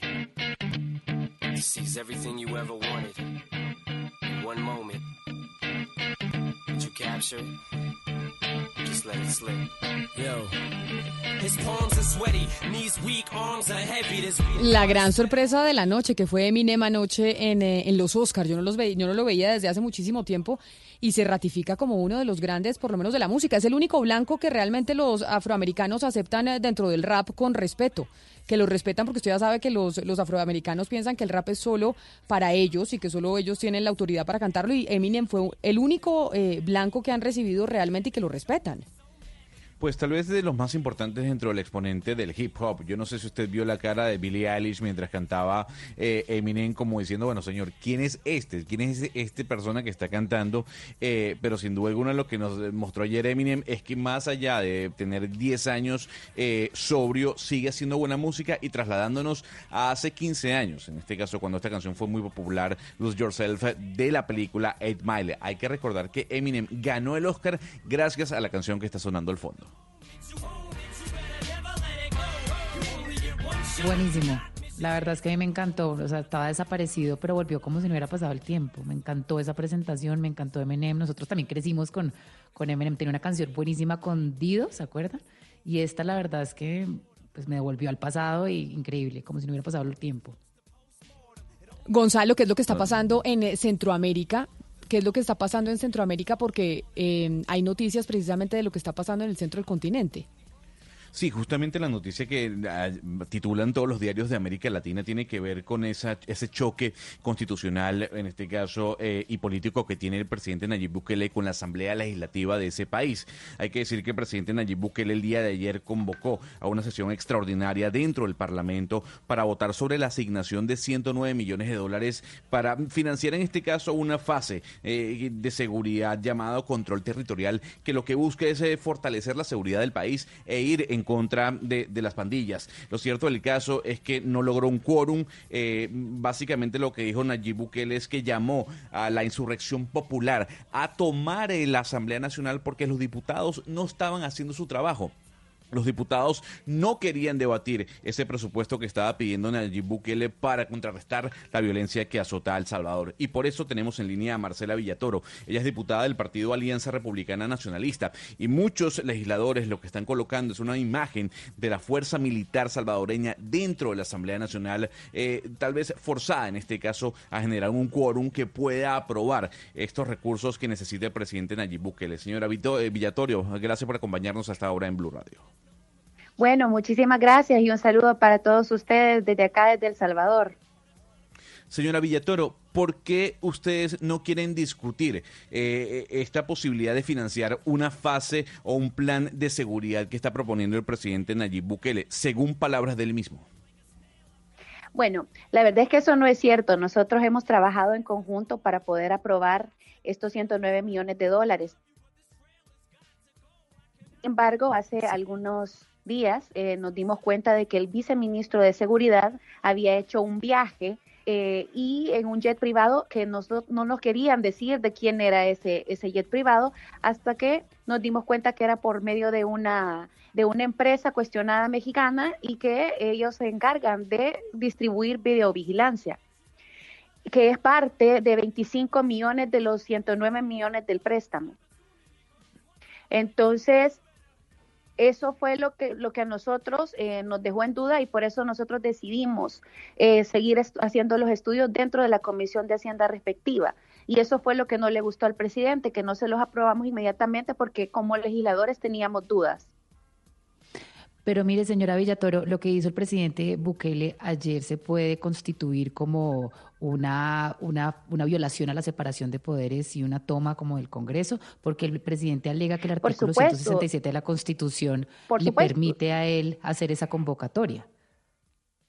Para nosotros ha sido preocupante porque él obligó al Consejo de Ministros para que nos llamara a nosotros como diputados, eh, abocándose en un artículo que nosotros eh, de nuestra constitución que, a ver, la, Asamblea Legislativa de El Salvador tiene sesiones permanentemente, no, eh, no lo hace como otras asambleas legislativas que las hacen en otros momentos o descansan algunos tiempos. Entonces, este artículo nuestro de nuestra constitución establece de que el Consejo de Ministros puede llamar a eh, una asamblea legislativa que se reúna, pero cuando ésta se encuentra en periodo de receso. Entonces ellos han utilizado este artículo de la Constitución para mandarnos a llamar lo que es una convocatoria completamente ilegal. De hecho, mandaron a traer a algunos diputados a buscarlos a sus casas para obligarlos a asistir a la sesión plenaria. Entonces ha sido, y no solamente eso, sino que militarizaron por completo la Asamblea Legislativa con policías y militares y entró a la fuerza porque no siquiera estaban las llaves del Congreso para poder establecer y eh, establecerse y sentarse dentro de las sillas legislativas y no tuvo el quórum necesario para legislar. Entonces, sí es preocupante porque ayer después eh, se, se, subió a una tarima, desconoció a la Corte Suprema de Justicia, en especial a la sala de lo constitucional de nuestro país, desconoció a la sociedad civil y a los tanques de pensamiento, desconoció a los organismos internacionales y lo más preocupante es que llamó a la insurrección al pueblo salvadoreño. Diputada, si hay algo que pasa en América Latina es que no hay coacción entre la Asamblea Legislativa o los Congresos, eh, con este caso con el pueblo. Yo quisiera saber, ¿ustedes ustedes quieren trabajar de la mano con el presidente Nayib Bukele? No, yo quiero preguntarle una última cosa. ¿Ustedes quieren trabajar de la mano con el presidente Bukele a pesar de sus diferencias? lo que nosotros queremos es que exista un diálogo real, ¿verdad? Que él se, que él se comprometa a hacer los cambios que nosotros vemos en este préstamo, que eh, tenemos obviamente nuestras dudas y claro que podemos sentarnos. No queremos que las cosas lleguen a más. Sin embargo, sí es preocupante lo que él está haciendo y es un llamado también para la comunidad internacional para que esté pendiente de estas decisiones que él está tomando porque se puede ver como que si fuese un dictador en potencia y nosotros no queremos eso como país. Teníamos 28 años de estabilidad democrática, esta es la primera eh, después de 28 años y de 12 años que tuvimos de guerra y obviamente nosotros como oposición queremos dialogar y hacer las cosas bien, pero esperamos un compromiso de su parte para que este tipo de situaciones no se continúen dando. Marcela Villatoro, diputado del Partido Alianza Republicana Nacionalista, gracias por atendernos a esta hora desde San Salvador. Muchas gracias, cuídense y feliz día.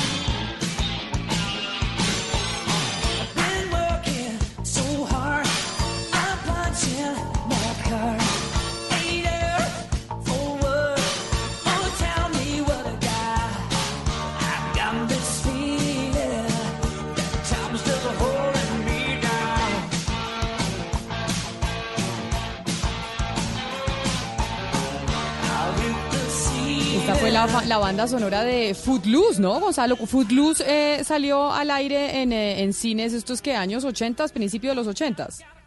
1984, Camila, una imagen fascinante la de el señor Kevin Bacon bailando esta canción, un original de, si no me estoy equivocando, eh, del señor Kenny Loggins, pero Kevin Bacon era el protagonista de Footloose.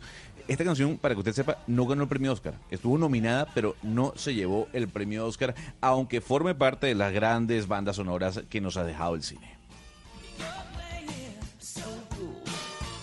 Footloose, además, que también se convirtió en musical. O yo no sé, Valeria, a mí me tocó cuando chiquita en el colegio hacer un, eh, un musical de, de Footloose. Y bailaba uno chiquito, porque también esta película la convirtieron en musical y fue uno de los musicales que pues en muchos colegios, no sé si en todos, eh, se utilizaba para, para estas clausuras y demás cuando iban los papás a verlo a uno. Sí, que uno bailaba con el piecito así como, como footloose, como el piecito ahí nadando. Exactamente. La- mandaba la patadita, pues. mandaba la patadita. Footloose, que además fueron una... Esta canción también sonó anoche en los Oscar. ¿No, Gonzalo? Sí, dentro de ese, de ese recopilatorio de música que hicieron eh, del cine, en este caso, ahí estaba Footloose, porque aunque no haya ganado un Oscar, Camila, en ese año 1984, sin duda alguna que esa imagen de Kevin Bacon bailando y ese sonido que nos dejó Kenny Loggins nos lleva a esa película. O sea, Kenny Loggins hizo todo el dinero que tiene en su vida gracias a esta canción que forma parte de Footloose. En un momentico de inspiración. El momentico de inspiración. ¿Sabe en qué, en qué estoy, Eduardo? ¿Sabe que eh, he decidido empezar a grabar los eh, camiones, tractomulas, buses, ve- vehículos del E SITP que contaminan y son chimeneas y chimeneas? Vi que la alcaldesa Claudia López la semana pasada escribió un trino y diciendo, por más huelga que hagan los camiones y tractomulas, en, en Bogotá, si no renuevan la flota y si van a seguir contaminando así, van a tener restricción de los horarios, Sí. porque nos van a terminar matando a todos con el, con el aire, con la calidad del aire. van a revisar particularmente lo que está pasando con los camiones que son viejos, modelos viejos, pero que supuestamente tienen los motores repotenciados. ¿Y qué va a pasar con los buses del SITP? Es que los buses del SITP también usted no sabe las chimeneas que son. Sí, sí, sí, de acuerdo. Pues por eso es que está todo el trámite, el tránsito de, de la, de la modificación de esas flotas de los buses viejos para esos eh, buses eléctricos que van a llegar, también buses a gas. La idea es poco a poco ir renovando toda esa flota, pero lo que usted dice es cierto. Con los camiones es un poquito más difícil porque usted sabe que esos son negocios privados, eso no depende de la administración del distrito. Sí, pero pues entonces yo- Básicamente lo que tienen que hacer es como, como generar políticas e incentivos para que ellos eh, modernicen toda esa flota. Pues y sino que se les ponen restricciones para entrar a la ciudad. Eso ha pasado en las grandes ciudades europeas en donde dicen tales vehículos que no te- que tengan esas características no entran a la ciudad. No, y sabe, Punto. y sabe que hay algo dañan el- odioso, Camila, el pues, aire. y con todo el respeto seguramente hay muchos de ellos que nos están escuchando, pero hay medidas que se toman para el bienestar de la mayoría, de la comunidad, ¿no es verdad? Pero entonces toman ciertas medidas y entonces los afectados deciden es bloquear la ciudad, no permitir el tránsito de la gente, y de esa manera protestan y lamentablemente por esa vía también terminan consiguiendo cosas, entonces eso es como la pataleta de los niños. Pero ah, sí, y además que ellos sepan que también es, es, eh, la calidad del aire para sus hijos. O sea, este no es un tema en donde es que se quiere eh, molestar a los camioneros. No, es que es la calidad del aire de todos, De lo que todos. respiramos todos. y la cantidad de muertes que se dan al año por cuenta de la calidad del aire que hay en Bogotá y en las ciudades colombianas es muy alta. Sí, y no vaya tan a, a la muerte. Hablemos solamente de enfermedades respiratorias. Y eso también es altísimo, elevadísimo. Pero es- Gran parte de lo que pasa con estas enfermedades y estos picos respiratorios tiene mucho que ver con esa mala calidad del aire. Y hay que recordar, Camila, que es que Peñalosa en su momento, cuando estaba haciendo el cambio de buses, que no, no, pues no hizo, digamos, el cambio de los 1100 algo buses eléctricos, dijo que el problema más grave para la salud en el aire de Bogotá no era, eh, no era el tema del contaminante y la combustión, sino era el tema del polvo. Un tema un poco irónico, porque si bien, digamos, uno sabe que uno lee la contaminación de todo el aire de la ciudad, el impacto directo que produce en la salud de los usuarios, el SITP es mucho más alta que el resto de la ciudad. Es decir, las personas que usan el SITP son las que están respirando eso todos los días. Entonces uno no puede mirar la calidad del aire tampoco de toda la ciudad, sino también tiene que fijarse en el impacto que tienen las dos millones de personas, de personas que usan este, este sistema. Son ellas las que lo están respirando directamente. Esas chimeneas de humo las respiran ellos todos los días porque están al lado. Entonces también es, es, es algo para tener en cuenta. No Sí, es solamente el tema de toda la ciudad, sino de los usuarios que usan el sistema todos los No, días. y- ellos sí inclusive, están... Valeria, usted va en el carro de atrás y usted tiene prendido su aire acondicionado, ahí se está chupando todo el... Por eso el es absurdo que. Peñalosa haya dicho que era el polvo y no tener en cuenta que esto es una fuente de contaminación muy importante y sobre todo para los usuarios. Lo que pasa es que hay unas mediciones, Valeria, pues usted sabe que esos son temas muy técnicos, pero en su momento arrojó eso, que a mí también me llamó mucho la atención, le confieso. Claro, porque usted mide el aire de toda la ciudad, pero usted tampoco está midiendo el impacto que tiene sobre el usuario, que es el que se lo está chupando todos los días. Es que es un tema complicado, porque al final las personas que tienen carro y viven en Rosales y no se tienen que acercar al SITP, pues evidentemente de pronto no les afecta tanto. Pero el resto de las personas que están tomando este sistema de transporte todos los días están respirando literalmente y Y directamente los esto. conductores, los que trabajan, por ejemplo, Exacto. en el sistema, además. Óigame, pero además de la calidad del aire que nos debería preocupar a todos, y yo la verdad es que estoy haciendo el videíto a ver si logro hacer un, eh, por lo menos un una Excel. campaña, sí, no, una un, Excel de aquellos vehículos que voy viendo, que es que es evidente cómo se ve el humo negro, y yo digo, esto nos lo estamos ¿Le ayudo? chupando todos. Sí, y, y va haciendo un Excel y nos va reportando. No, no, no, yo le mando los, los videitos, le digo, esto fue en- a tal hora, en tal sitio, y, y usted va eh, recopilando todos esos videos. Pero además de, la calidad del aire en este momento en el Consejo de Bogotá, ¿hay otra eh, discusión? ¿Y de qué se trata, Camilo Cruz? ¿Qué es lo que están discutiendo hasta ahora en el Consejo? Hola Camila, muy buenos días para usted, para todos los oyentes. Pues básicamente se está discutiendo cuál es la posición y cuál es el ejercicio que está haciendo el SMAT en medio de las protestas sociales. Pero adicionalmente se ha elevado una cifra que han dado los concejales del Partido Polo Democrático y que dice que durante el mes de noviembre y diciembre prácticamente, del 21 de noviembre al 22 de diciembre, se presentaron 11.903 detenciones hacia el Centro de Transitorio de Protección por parte de la policía. Esto es en el primer mes del paro nacional. Dicen que de estas 11.000 detenciones, 877 fueron casos de ciudadanos extranjeros, 10.580 fueron hombres y 434 mujeres. Dentro de estas cifras también revelan que de las movilizaciones, de los hechos puntuales de la marcha, se registraron 890 detenciones. Sin embargo, en el Consejo dicen que algunos de, y la gran mayoría de estos casos serían detenciones ilegales, como lo dice el concejal Diego Cancino del Partido Verde. Es decir, quizás hay un plan acá detrás que implicó una orden para generar todas esas detenciones arbitrarias y toda esa violación de derechos humanos. Mire lo que pasó. Antes de matar a Dylan, se dio el 90% de las detenciones arbitrarias. Después eso bajó estrepitosamente. Luego entonces después la gente y los policías y el SMAT sí podían actuar sensatamente. ¿Por qué no lo hicieron? Quizás aquí había un orden. Igual que con el toque de queda, quizás aquí había una intención para generar pánico y maltratar. Se sigue cuestionando además, Camila de Oyentes, la actuación de la policía, registrando que durante em, estos dos meses eh, del paro nacional, nueve personas fueron heridas en sus ojos y también cerca de 51 resultaron con judicializaciones por parte de las autoridades. Los concejales les han, le han pedido a la alcaldesa mayor de Bogotá restablecer y eh, evaluar cuál va a ser el actuar del ESMA, nuevamente que ya están activos los protocolos por parte del distrito, pero además han pedido que se cierre el CTP justamente para evitar que se sigan presentando esto, lo que ellos han denominado detenciones ilegales. Oiga, Camilo, pero está pendiente la respuesta de la policía, ¿no? A todas estas denuncias. Sí, señor. Está en este momento el eh, general Oscar Gómez, co- acompañado del secretario de Gobierno y del secretario de Seguridad. Estos tres funcionarios están escuchando las posiciones de los concejales y van a tener un espacio de intervención en medio de este debate que no va a terminar hoy, porque falta la parte de los concejales que quienes defienden el actuar y justamente la permanencia Sí, del SMAT como miembro de seguridad en- en- en la ciudad. Hasta el momento pues se han escuchado todas las denuncias, Camila, y como en todo lado pues usted recibe denuncias, pero también tiene que tener en cuenta la versión de las autoridades, de la policía, para ver exactamente qué fue lo que pasó, porque se está hablando de estas cifras tan impresionantes con respecto a lo que pasa en, en las movilizaciones sociales. Hay otra noticia, eh, Camila, y la habíamos hablado la semana pasada y tiene que ver con las armas de fogueo, ¿se acuerdan? Pero al final, ¿cuáles son las armas de fogueo? Porque esas Bueno. son armas distintas a las de fuego. Sí, sí, sí. O sea, la- arma de fogueo es un arma que básicamente hace ruido, que saca chispa, pero que no dispara absolutamente nada. O sea, la de balines es un arma de fogueo, es como un arma de balines. No, esta hace ruido, básicamente. Pero la de balines también hace ruido. Esa ¿no? es otro tipo, pero es otro tipo de arma. Pero digamos que podría usted catalogarla ahí, pero es- el arma es diferente. Y hay otro tipo de arma que es eh, el arma que básicamente sí, sí lanza proyectil, pero que son balas de salva, que es otro tipo de armamento. Digamos, esos son como los tres que hay, el de la, el arma de fogueo y eh, el arma, las balas de salva. Lo cierto es que ya la Policía Nacional está evaluando la posibilidad de establecer por lo menos unos controles especiales para la tenencia de este tipo de armamento, teniendo en cuenta que este fin de semana volvió a ocurrir, Camila, otro caso de una persona que finalmente termina respondiendo a un atraco y resultó ser que el atracador también tenía un arma de fogueo. Ahora todos tienen arma de fogueo entonces. Damián, ¿qué han dicho la policía sobre este tema?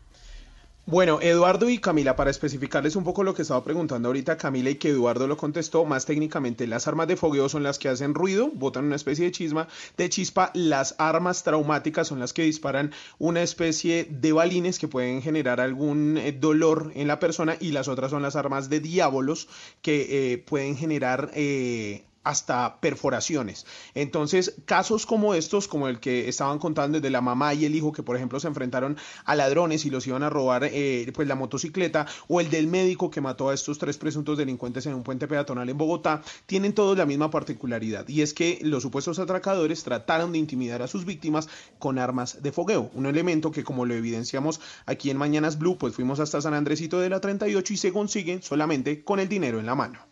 Todas las armas que hay son réplicas de las reales. Son réplicas. ¿Y acá qué forma de pago se puede para una de Tarjeta fogueo? efectivo. Tarjeta de efectivo. ¿Y es lo mínimo? Tarjeta vale 4.20. Sube porque le cobran la transacción. El interés. ¿Y, el, y en efectivo? 400 la, la lleva.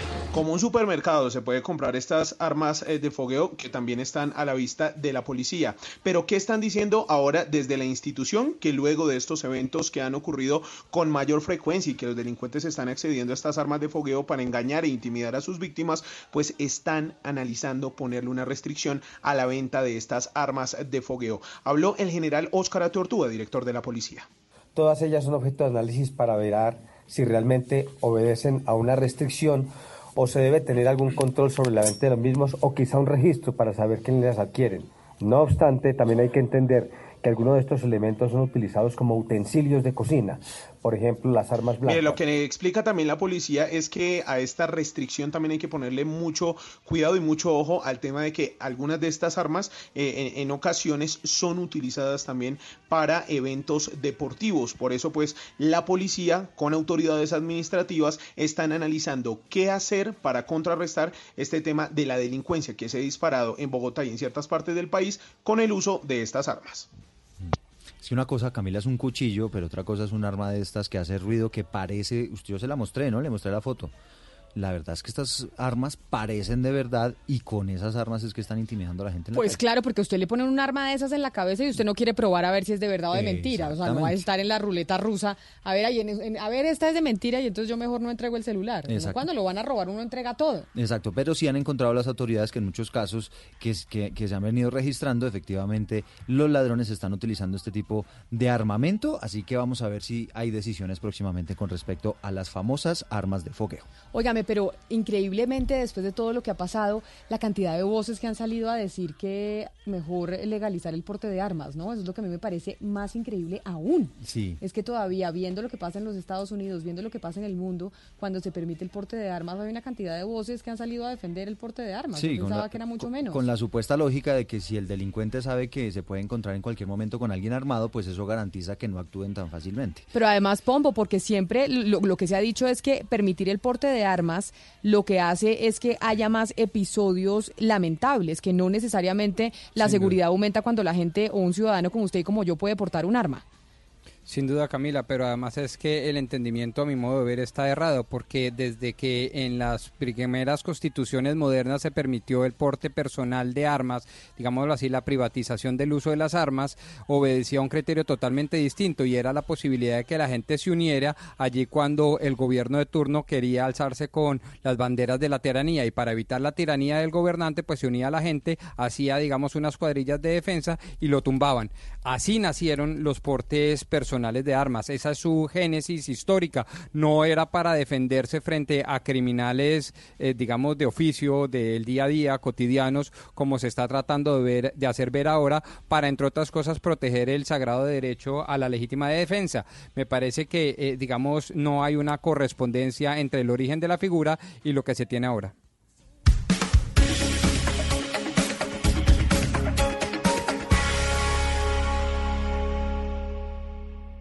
Una señal que se enlaza. Regiones conectadas a través de un dial. A través de un dial. Oscar Montes, Ana Cristina Restrepo, Hugo Mario Palomar, Diana Mejía, Gonzalo Lázari, Valeria Santos, Rodrigo Pombo y Camila Zuluaga. A partir de este momento, Mañanas Blue se escucha en todo el país. Colombia está al aire.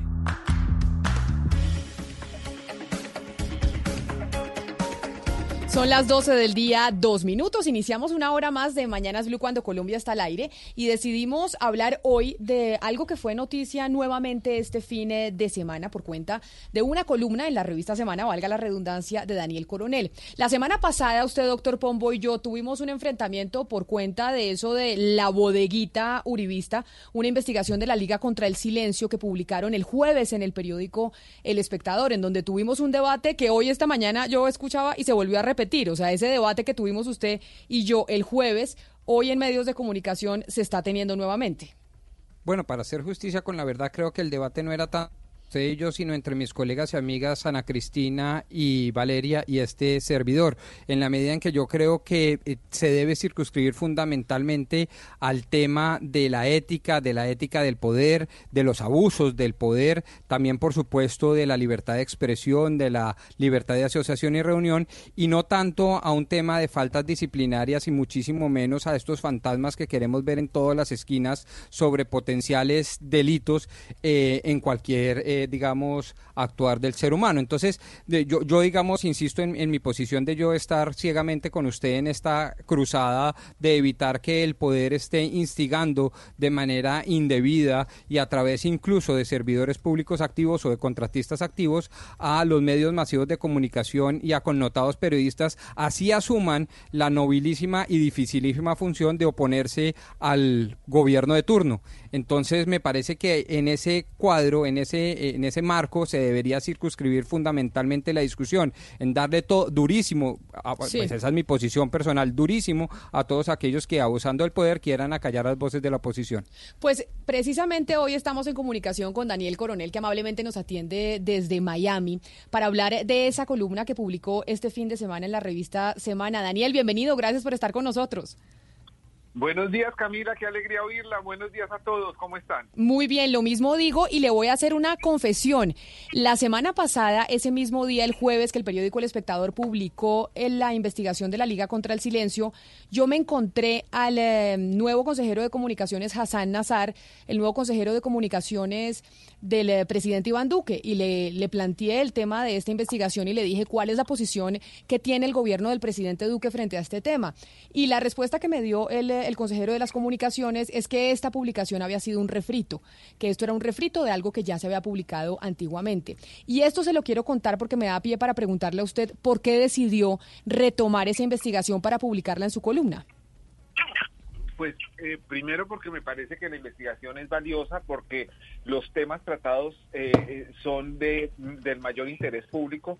Segundo porque como decía el doctor Pombo en la introducción, tocan un- un- unas tensiones importantes entre una serie de derechos y abusos de derechos y una función que es la de, la de la fiscalización del poder que corresponde a la ciudadanía y por delegación ciudadana al periodismo.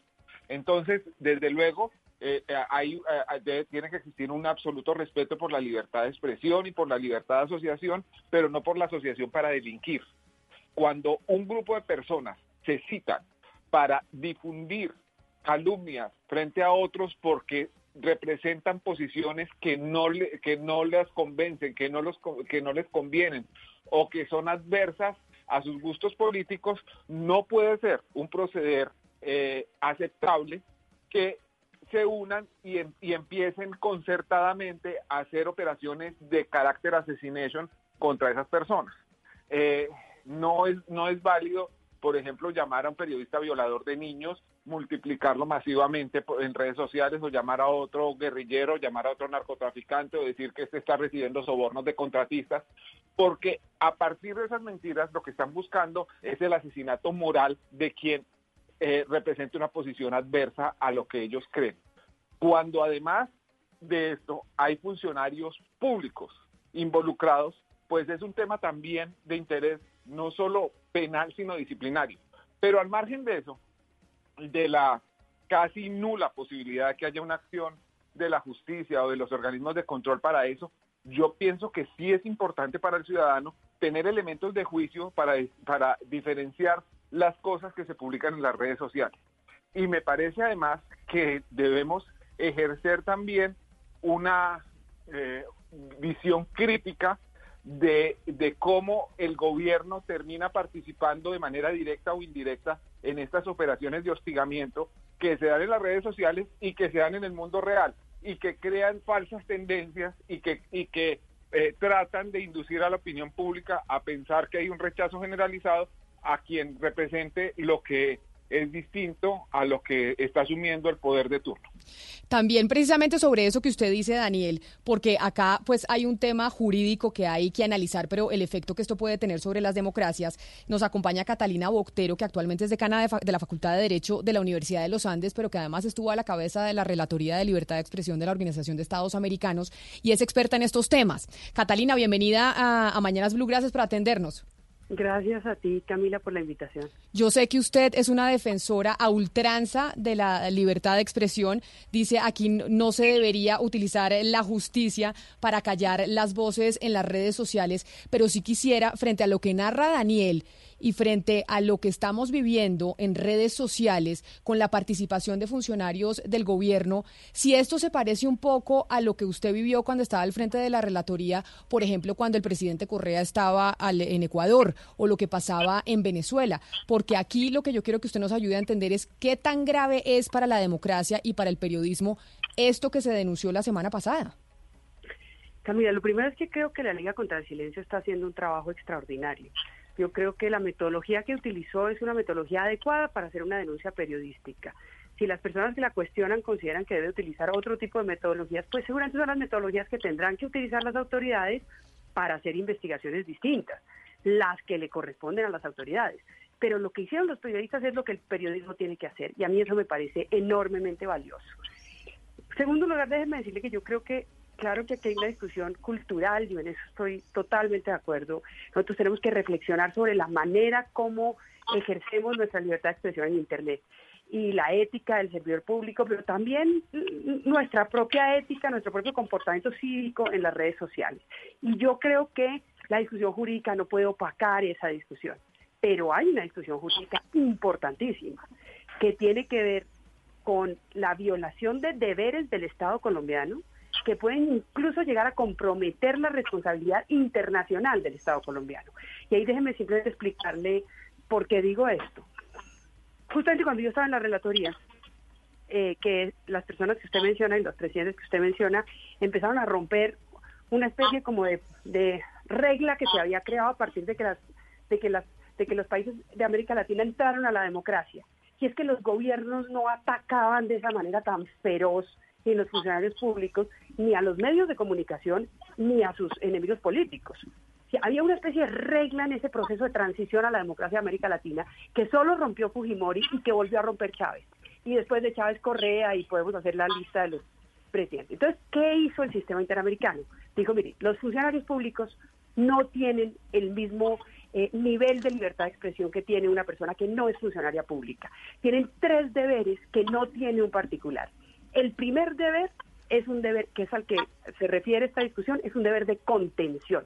Los funcionarios públicos están sometidos a una mayor crítica porque manejan recursos públicos y, hacen, y, cumplen funciones públicas. Y eso genera un mayor escrutinio. Eso es una democracia. Entonces tienen no solo que tener mayor tolerancia, que es el segundo de- deber, sino mayor contención en su respuesta. Cuando en su respuesta no defienden las políticas, no solo defienden las políticas del gobierno, eso tienen derecho a hacerlo, sino que amenazan, estigmatizan, hostigan, ahí están violando deberes internacionales del Estado colombiano porque violan los derechos de las personas a las cuales esas eh, informaciones están dirigidas. Doctora Botero, pero entonces aquí estamos hablando de, de- tres niveles, porque si tomemos el ejemplo eh, de la doctora de la cónsul Bustamante, ella está actuando desde los Estados Unidos, actúa desde los Estados Unidos, pero las consecuencias de sus actos son en Colombia, entonces ahí está legislación de los Estados Unidos, está la legislación de Colombia y también está la legislación internacional. Si en algún momento eh, se considerara que algo de lo que ella hizo, por ejemplo, eh, injuria o calumnia fuera un delito, ¿bajo cuál legislación queda? ¿O, o cuál es eh, quien la juzga a ella, quien juzga los actos de, una funcionaria pública, sabiendo que están esos, eh, esas tres dimensiones? Eh, los funcionarios públicos, no importa, por ejemplo, los funcionarios consulares o los- las personas que están en las embajadas, actúan como funcionarios públicos como si estuvieran en Colombia. Y Colombia ha incorporado el derecho internacional a su régimen interno. Entonces, yo creo que aquí las autoridades tienen que actuar y tienen que decir si efectivamente lo que estos funcionarios dijeron es calumnia, es injuria, es acoso, es hostigamiento, si es una falta disciplinaria, si es un delito o si no es nada. Y eso es lo que justamente las autoridades tienen que hacer a partir de la investigación. Suponiendo que las autoridades encontraran que un funcionario público está acosando a una persona o a un grupo de personas porque son opositoras al gobierno. O sea, ahí puede iniciarse un proceso administrativo, un proceso disciplinario, o eventualmente, si eso ya se eleva al nivel, digamos, eh, legal, al nivel, al nivel de derecho penal, pues una injuria y calumnia. Pero Todo con justo, las mire- colombianas que están informadas por el derecho internacional. Es que me parece importante para poder poner toda esta discusión, eh, digamos, eh, académica en la práctica, preguntarle a Daniel que él ha sido víctima, pues, digamos, de esta bodeguita, porque esta bodeguita ha eh, promovido, digamos, diferentes numerales en contra de él.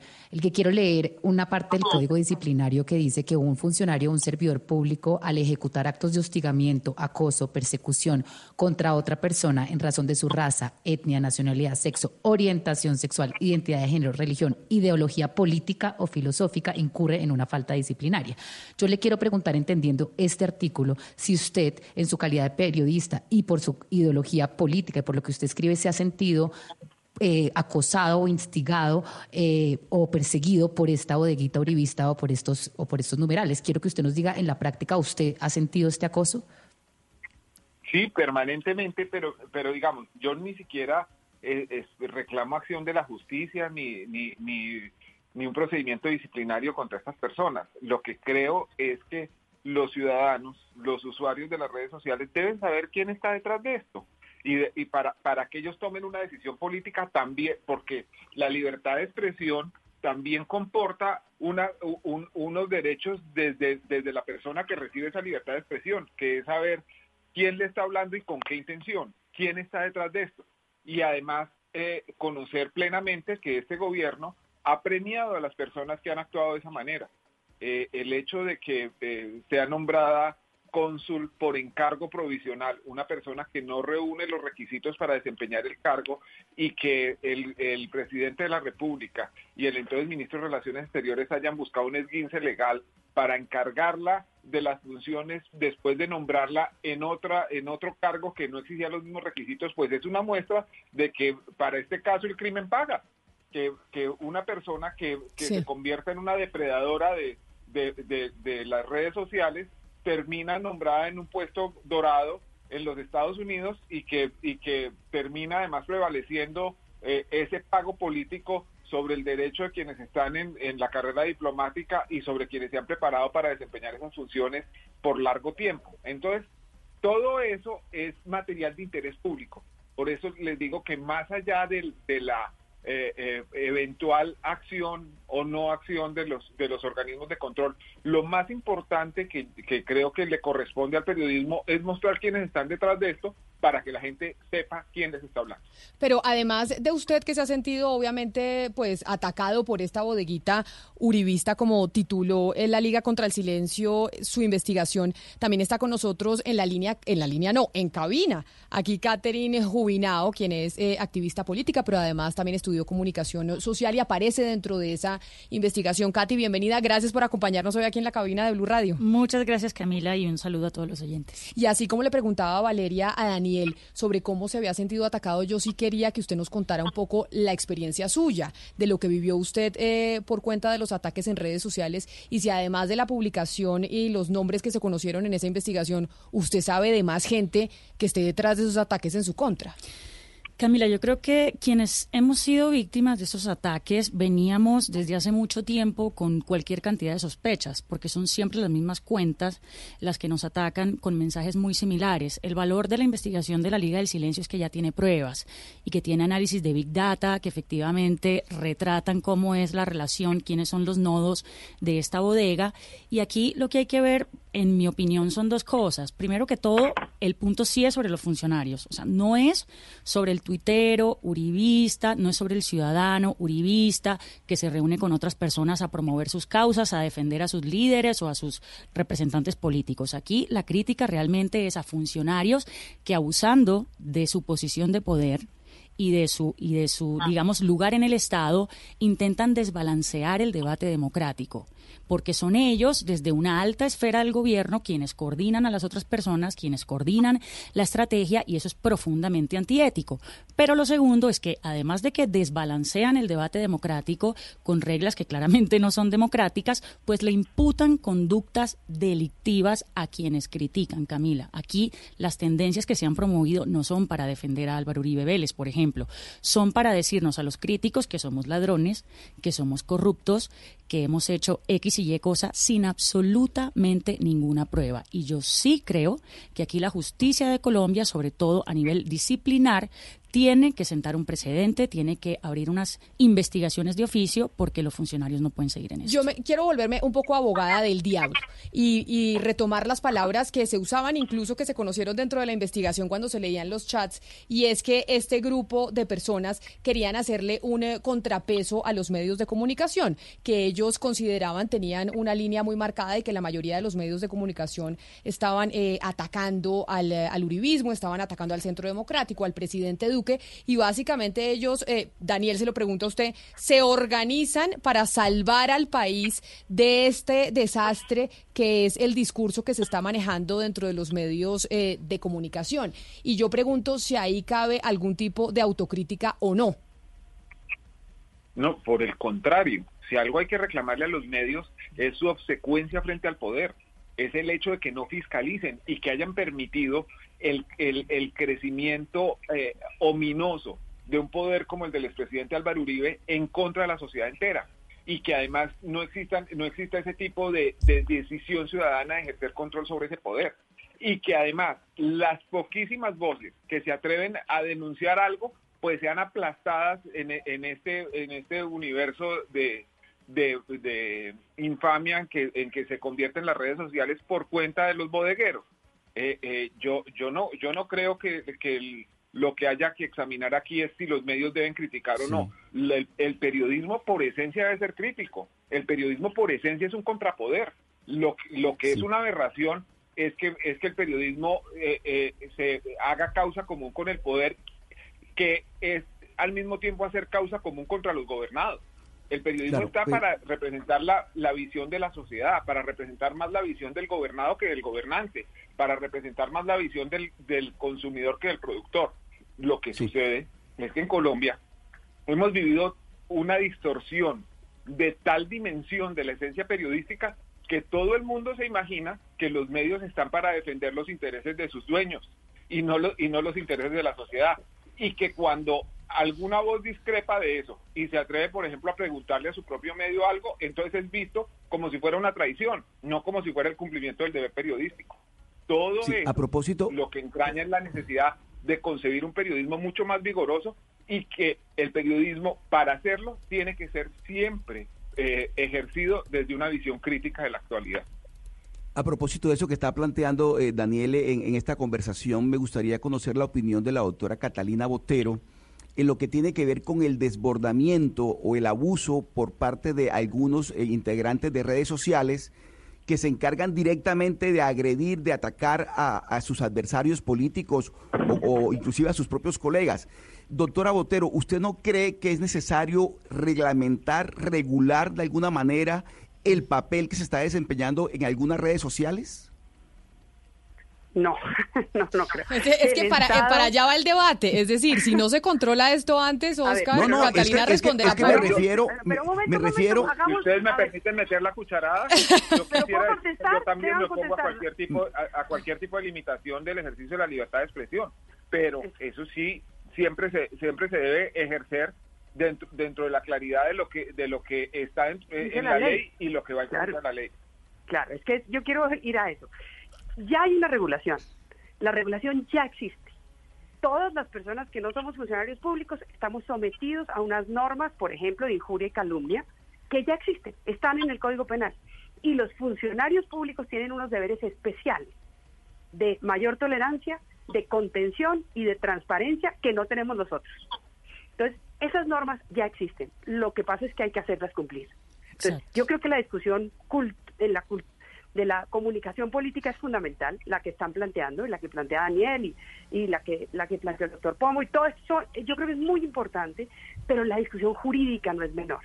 Una parte fundamental del trabajo de la Relatoría y de la Comisión Interamericana de Derechos Humanos fue de- y de la Corte Interamericana fue decirles a estos presidentes, ustedes no pueden, ni ustedes ni sus funcionarios, desde la posición de poder que ostentan, estigmatizar a las personas que no piensan como ustedes.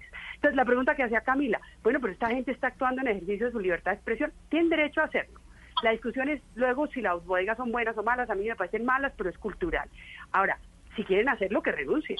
Lo que no pueden hacerlo es ni siendo contratistas del Estado para hacer eso, porque ahí hay malversa, habría, en el caso en el que eso se diera, malversación de recursos públicos, ni pueden hacerlo siendo funcionarios porque al momento en el que se posesionan en un cargo, juran cumplir la Constitución y las leyes, y resulta que la Constitución y las leyes les prohíben hacer eso. Entonces están Catalina. violando sus propios deberes. Sí. Doctora Botero, Pero- permítame pero- un segundo, pero pongámonos en la otra orilla. Pongámonos en la orilla de aquellas personas que son constantemente atacadas y agredidas desde las redes sociales y son indefensas porque no tienen los recursos, ni tienen los medios, ni tienen la manera de defenderse. En ese caso, ¿cómo habría que actuar? Pues si son funcionarios públicos ya, ya te respondía. Yo sí creo que ahí deben actuar las autoridades. Yo creo que la denuncia es suficientemente clara para iniciar unas investigaciones, por lo menos disciplinarias. Ahora, cuando se trata del debate, del debate, digamos, donde que yo cojo mi, mi- mi cuenta de Twitter y empiezo a insultar a alguna persona, el límite yo creo que es la injuria y la calumnia. La Corte Constitucional ha establecido unas limitaciones en materia de rectificación, por ejemplo, que a mí me parecen muy valiosas, eh, pero que no conllevan sanciones personales para quien escri- escribe la información. A mí me parece muy peligroso que el Estado regule eso, porque si el Estado regula eso, pues, pues, pues el Estado son las mismas personas que se sienten ofendidas y pueden terminar sofocando el debate público. Yo creo que aquí nosotros tenemos que hacer una reflexión nosotros sobre cómo estamos actuando como usuarios de las redes sociales. Claro, pero ahora Catalina, ustedes mencionaron el tema de Venezuela y yo como venezolano y como periodista que ejerció la profesión allá también me he dado cuenta que hay mucha irresponsabilidad dentro del gremio y yo quiero irme del lado del otro lado, eh, Catherine. Señor. Y te lo pregunto a ti.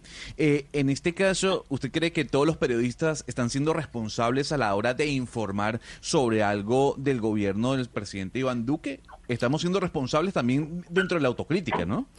Yo pienso que hay de todo. Eh, en Colombia hay periodistas gobiernistas, hay periodistas antigobierno, hay periodistas independientes, es decir, pero de nuevo, el periodismo aquí tiene una función social y yo sí estoy muy de acuerdo con Daniel Coronel en que el periodismo se ejerce desde el contrapoder y se ejerce desde la crítica.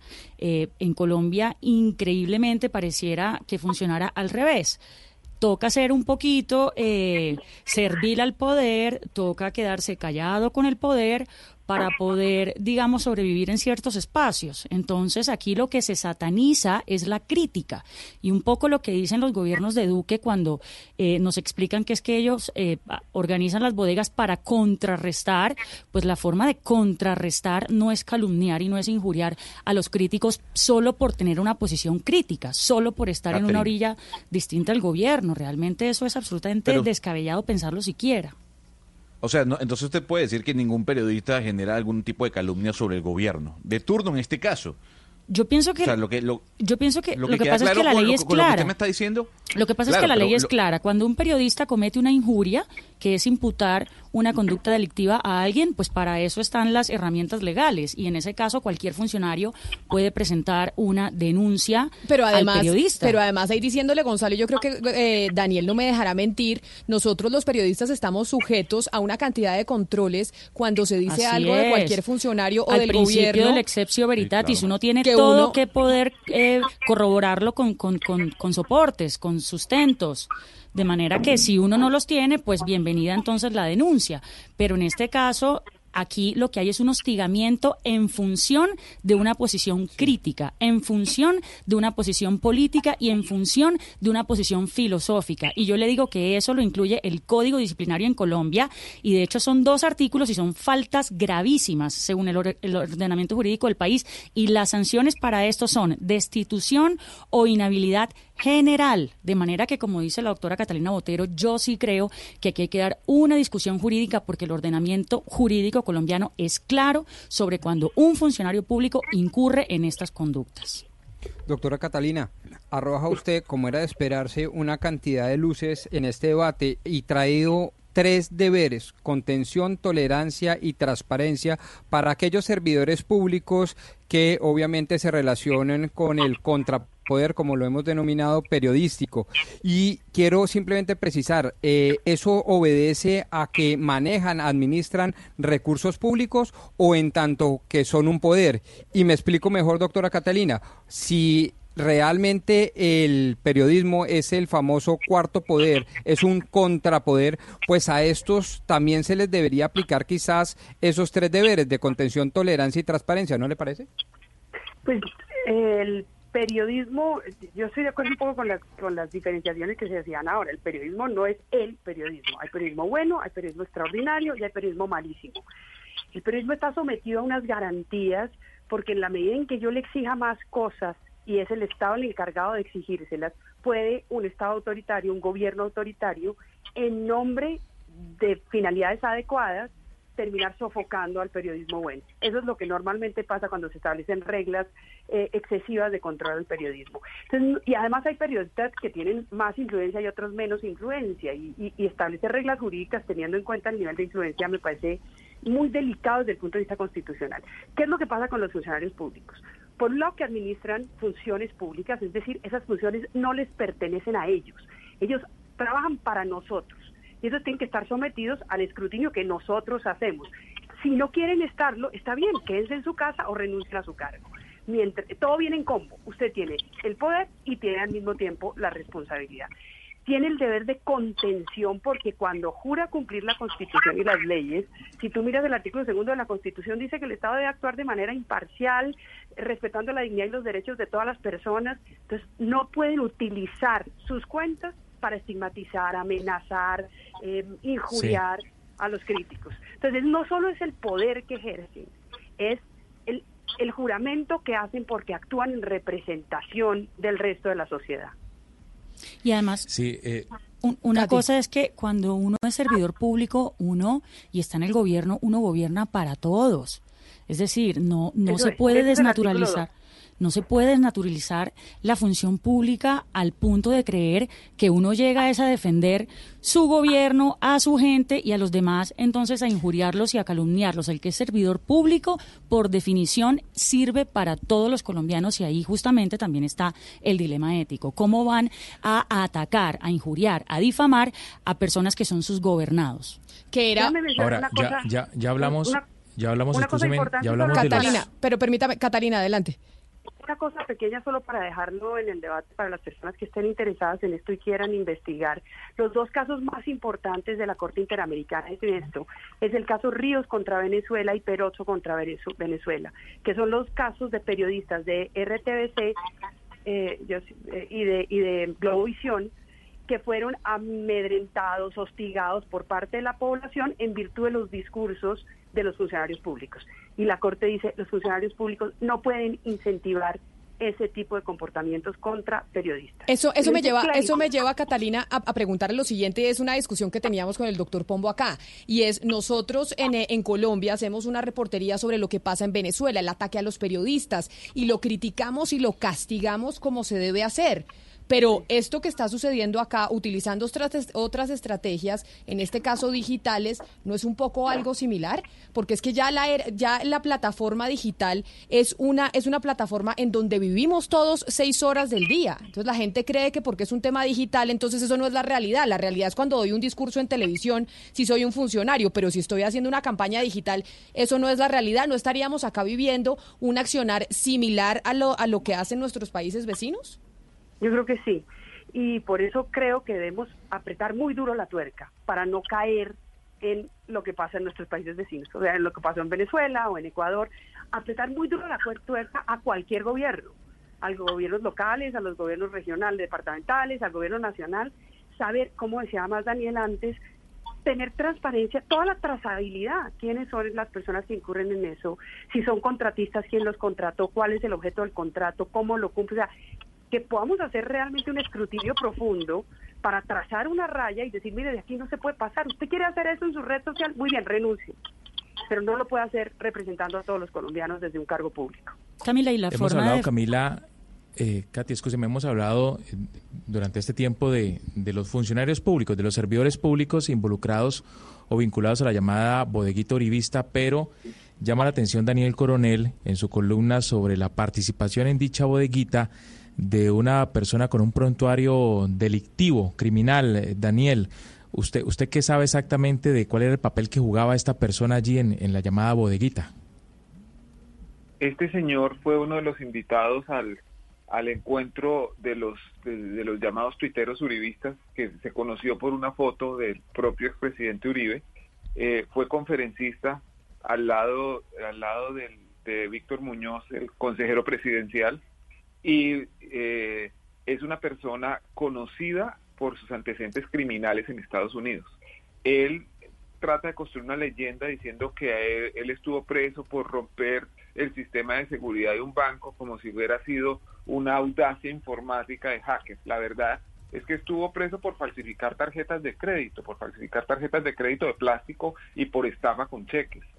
Él eh, además eh, operaba aquí bajo un nombre distinto, con una fecha de nacimiento distinto, se llamaba Walter Frank Pérez en Estados Unidos y, y eh, en la columna está publicada la reseña de el, algo que, se llama aquí el mugshot de, de, él en el momento de su captura y la foto de él actual para pues para que se vea que es la misma gente. Pero además otra cosa es que él se allanó a los cargos él aceptó su culpabilidad en esa falsificación de tarjetas de crédito y estafa y firma eh, aceptando su culpabilidad como Walter Fran Pérez pero firma con el nombre de Carlos Escobar esta Daniel, pero ¿cuál es la relación de, pero cuál es la relación de esta persona con el uribismo, o con la bodeguita, o con los funcionarios públicos que hacen parte de la bodeguita uribista? A ver, señor, él, eh, como le cuento, es conferencista al lado del, del consejero del, del, presidente Iván Duque ante estas personas. En la misma columna muestra que ha tenido comunicaciones con el expresidente Álvaro Uribe y que las creaciones de este señor en contra de los opositores del expresidente Uribe son reproducidas por el expresidente Uribe en, en su, en su cuenta de Twitter. Entonces, pues todo eso crea una vinculación más que clara que yo diría que no necesita más pruebas, pero existen más. Y, de- y de pronto con, con un empeño de investigación periodística, esas otras pruebas que existen van a salir a flote muy pronto. Y algo que a mí me preocupa eh, frente a lo que publicó Daniel en su columna es que parece que el presidente Álvaro Uribe está, el expresidente Álvaro Uribe está totalmente al tanto de algunos mensajes que la bodega empieza a enviar. Y yo sí creo que es muy importante que al menos la Procuraduría revise si un senador del calibre de Álvaro Uribe Vélez de verdad también está al tanto de esto, porque promover con conocimiento de él, de nuevo, ataques que son injuriosos y calumniosos en contra de los críticos sería supremamente grave y esto tiene un tono muy similar a las primeras dos presidencias de Álvaro Uribe en donde se estigmatizaba a todo el que pensara distinto al gobierno. Mire, hemos querido contactar a Andrés Felipe Arcos, que hizo parte de las reuniones de esta bodeguita uribista, como se le ha llamado. Él está en Twitter como arroba Andrés Felipe. Andrés Felipe, bienvenido, gracias por atendernos. Gracias a usted por invitarme. Y es que, bueno, acá estamos, uno, pues con Catalina Botero, decana de, la, de Derecho de la Universidad de los Andes, para entender el tema jurídico y un poco las implicaciones en, eh, en la democracia que esto tiene. Daniel Coronel, que publica la columna sobre el tema este fin de semana y que además también ha sido víctima de esos ataques. Y Kate Jubinao, que también ha sido víctima de los ataques y de las tendencias que se promovían a través de ese grupo. Y ahora queremos hablar con usted para, para que usted nos ayude a entender cómo funcionan, por qué decidieron hacer el grupo, cómo deciden a quién atacan y demás. Pues mira, nosotros no organizamos ataques. Eh, en esa reunión lo que se hizo fue que nos enseñaron temas sobre cómo verificar información antes de publicarla, cómo verificar imágenes, eh, nos enseñaron sobre horas específicas para publicar, horas que eran mejor, más convenientes para publicar, etcétera. También nos enseñaron sobre para, para denunciar cuando se dan injurias y calumnias. Pero Andrés Eh, Felipe, las directrices que se daban, por ejemplo, para mover hashtags a través de, de Twitter, que esas ya se daban a través del grupo, no hablemos de la reunión, hablemos del grupo y de cómo funcionaba el grupo. ¿Cómo se definía qué hashtag iban a promover y el hashtag que atacaba, por ejemplo, a la señora Katy Jubinado que está con nosotros en la mesa? Hashtag que promovieron ustedes a través de esa cuenta en Twitter, a través de, ese, de esa bodega o de ese grupo de WhatsApp. No, lo, lo que sí se hacía era que, que cuando alguien comenzaba una, un cruce de trinos en Twitter con la, digamos, como fue el caso de la do- doctora Catherine, eh, nos pedían ayuda, que por favor lo ayudáramos a defenderse. Porque también, también se tiene que ver que cuando la doctora Catherine comenzaba, también salía mucha gente a defenderla a ella y a atacarnos a nosotros. Por eso nosotros creamos nuestra, nuestro grupo para defendernos. Cuando usted O dice sea, nosotros, cuando usted dice nosotros, ¿a quién se refiere? Cuando usted dice atacarnos a nosotros, usted en quién cabe dentro del nosotros y quiénes son ellos eh, y quién es el grupo de ellos. Es que no me acuerdo, no me acuerdo realmente con quién comenzó la discusión. Sé que la, eh, comenzó una discusión con Catherine, ella y otro tuitero. Después fueron con dos y al rato estábamos todos metidos, tanto la parte de ella como la parte de acá. Usted me está confirmando entonces que si uno tiene un intercambio de trinos con alguna persona del uribismo, dan la orden para que en Gavilla a uno le caigan decenas y decenas y decenas de tuiteros uribistas a insultarlo a uno? No, no te estoy confirmando eso. Primero, cuando tú comienzas una pelea con alguien y tu grupo inicia a atacar, esa persona pide ayuda. Nunca, a mí nunca me han dado órdenes, jamás me han dado órdenes y jamás la aceptaría. Pero usted pertenece, Carlos Las Andrés. infamias que usted ha publicado contra mí las ha publicado autónomamente, sin orden de alguien. Señora. ¿Quién me habla? Daniel Coronel. Totalmente las he hecho con, sin que nadie me dé la orden, las ha hecho siempre, las he hecho siempre. ¿Y usted qué verificación hace de la infamia que ha publicado contra mí reiteradamente? ¿La, Nunca- la nunca un juez de publicado la ni- República? Nunca Sí, señor, las ha publicado. Basta, basta con que las busquemos en Twitter. Ahí están. Dime una, porque nunca publicó una infamia. Todo lo que he dicho de ti No, ah, no, ahora entonces tengo yo el deber de multiplicar las calumnias suyas. Para que yo se las diga, entonces yo las multiplico. Es que tengo discute que- tengo que infamia, públicamente. que decirme cuál ha sido, porque yo no, no- nunca he publicado una infamia contra ti. Todo ha sido verdad. Ah, no. Primero usted no me tutee. Eh, pero es que no Eh, sé, y, y segundo, publicó una infamia. busque en su propia cuenta. ¿O es que no recuerda lo que ha puesto? recuerdo muy bien lo que he puesto y como te digo, todo ha sido verdad. Entonces repítalo y deme el gusto de llevarlo a sostenerlo ante un juez de la República. Andrés Felipe, ¿cuáles son esas, qué, todo, qué es lo que usted dice que es verdad y que todo ha sido verdad y que lo puede sostener? ¿Cuáles son esos trinos que ha puesto usted en contra del periodista Daniel Coronel? Es que, re- o sea, todo el seco lo que he puesto de- sobre él en mi Twitter es verdad. No me acuerdo en este momento qué ha sido lo que he publicado de él, pero sé que ha sido Ah, es verdad, pero no se acuerda. Pero es, ¿cómo? una, es una gran forma de ejercer la responsabilidad social. Es que una gran forma es esa, que yo publique y pueda decir Pero, que sí lo es publiqué, decir, usted es no se acuerda qué puso, pero sí se acuerda que es verdad. Es que lo si que lo pasa es que usted es un cobarde. Usted no, es Si cap- lo usted no es capaz de sostenerlo en público porque no es capaz de asumir las consecuencias que tiene eso. Estoy sosteniendo que lo que he en- publicado en mi cuenta de medio de la verdad. y la máscara que han armado en las redes sociales es capaz de sostener eso, pero no tiene la hombría de bien de, de sostenerlo en público, porque le falta Vuelvo, carácter. vuelvo y le- lo repito, lo que he publicado en mi Twitter es verdad. No me acuerdo qué he publicado, pero lo he publicado es verdad. Ah, no se acuerda, pero es verdad. He publicado 24 mil tweets, no me puedo acordar ahorita de todos.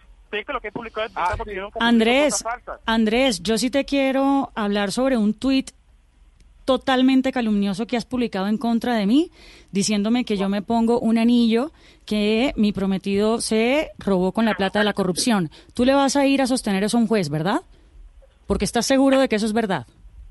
Según mi fuente, sí. Según tus fuentes, sí. Ah, bueno, aprende a verificar antes de calumniar, porque seguramente tu fuente no te va a defender hasta el juez.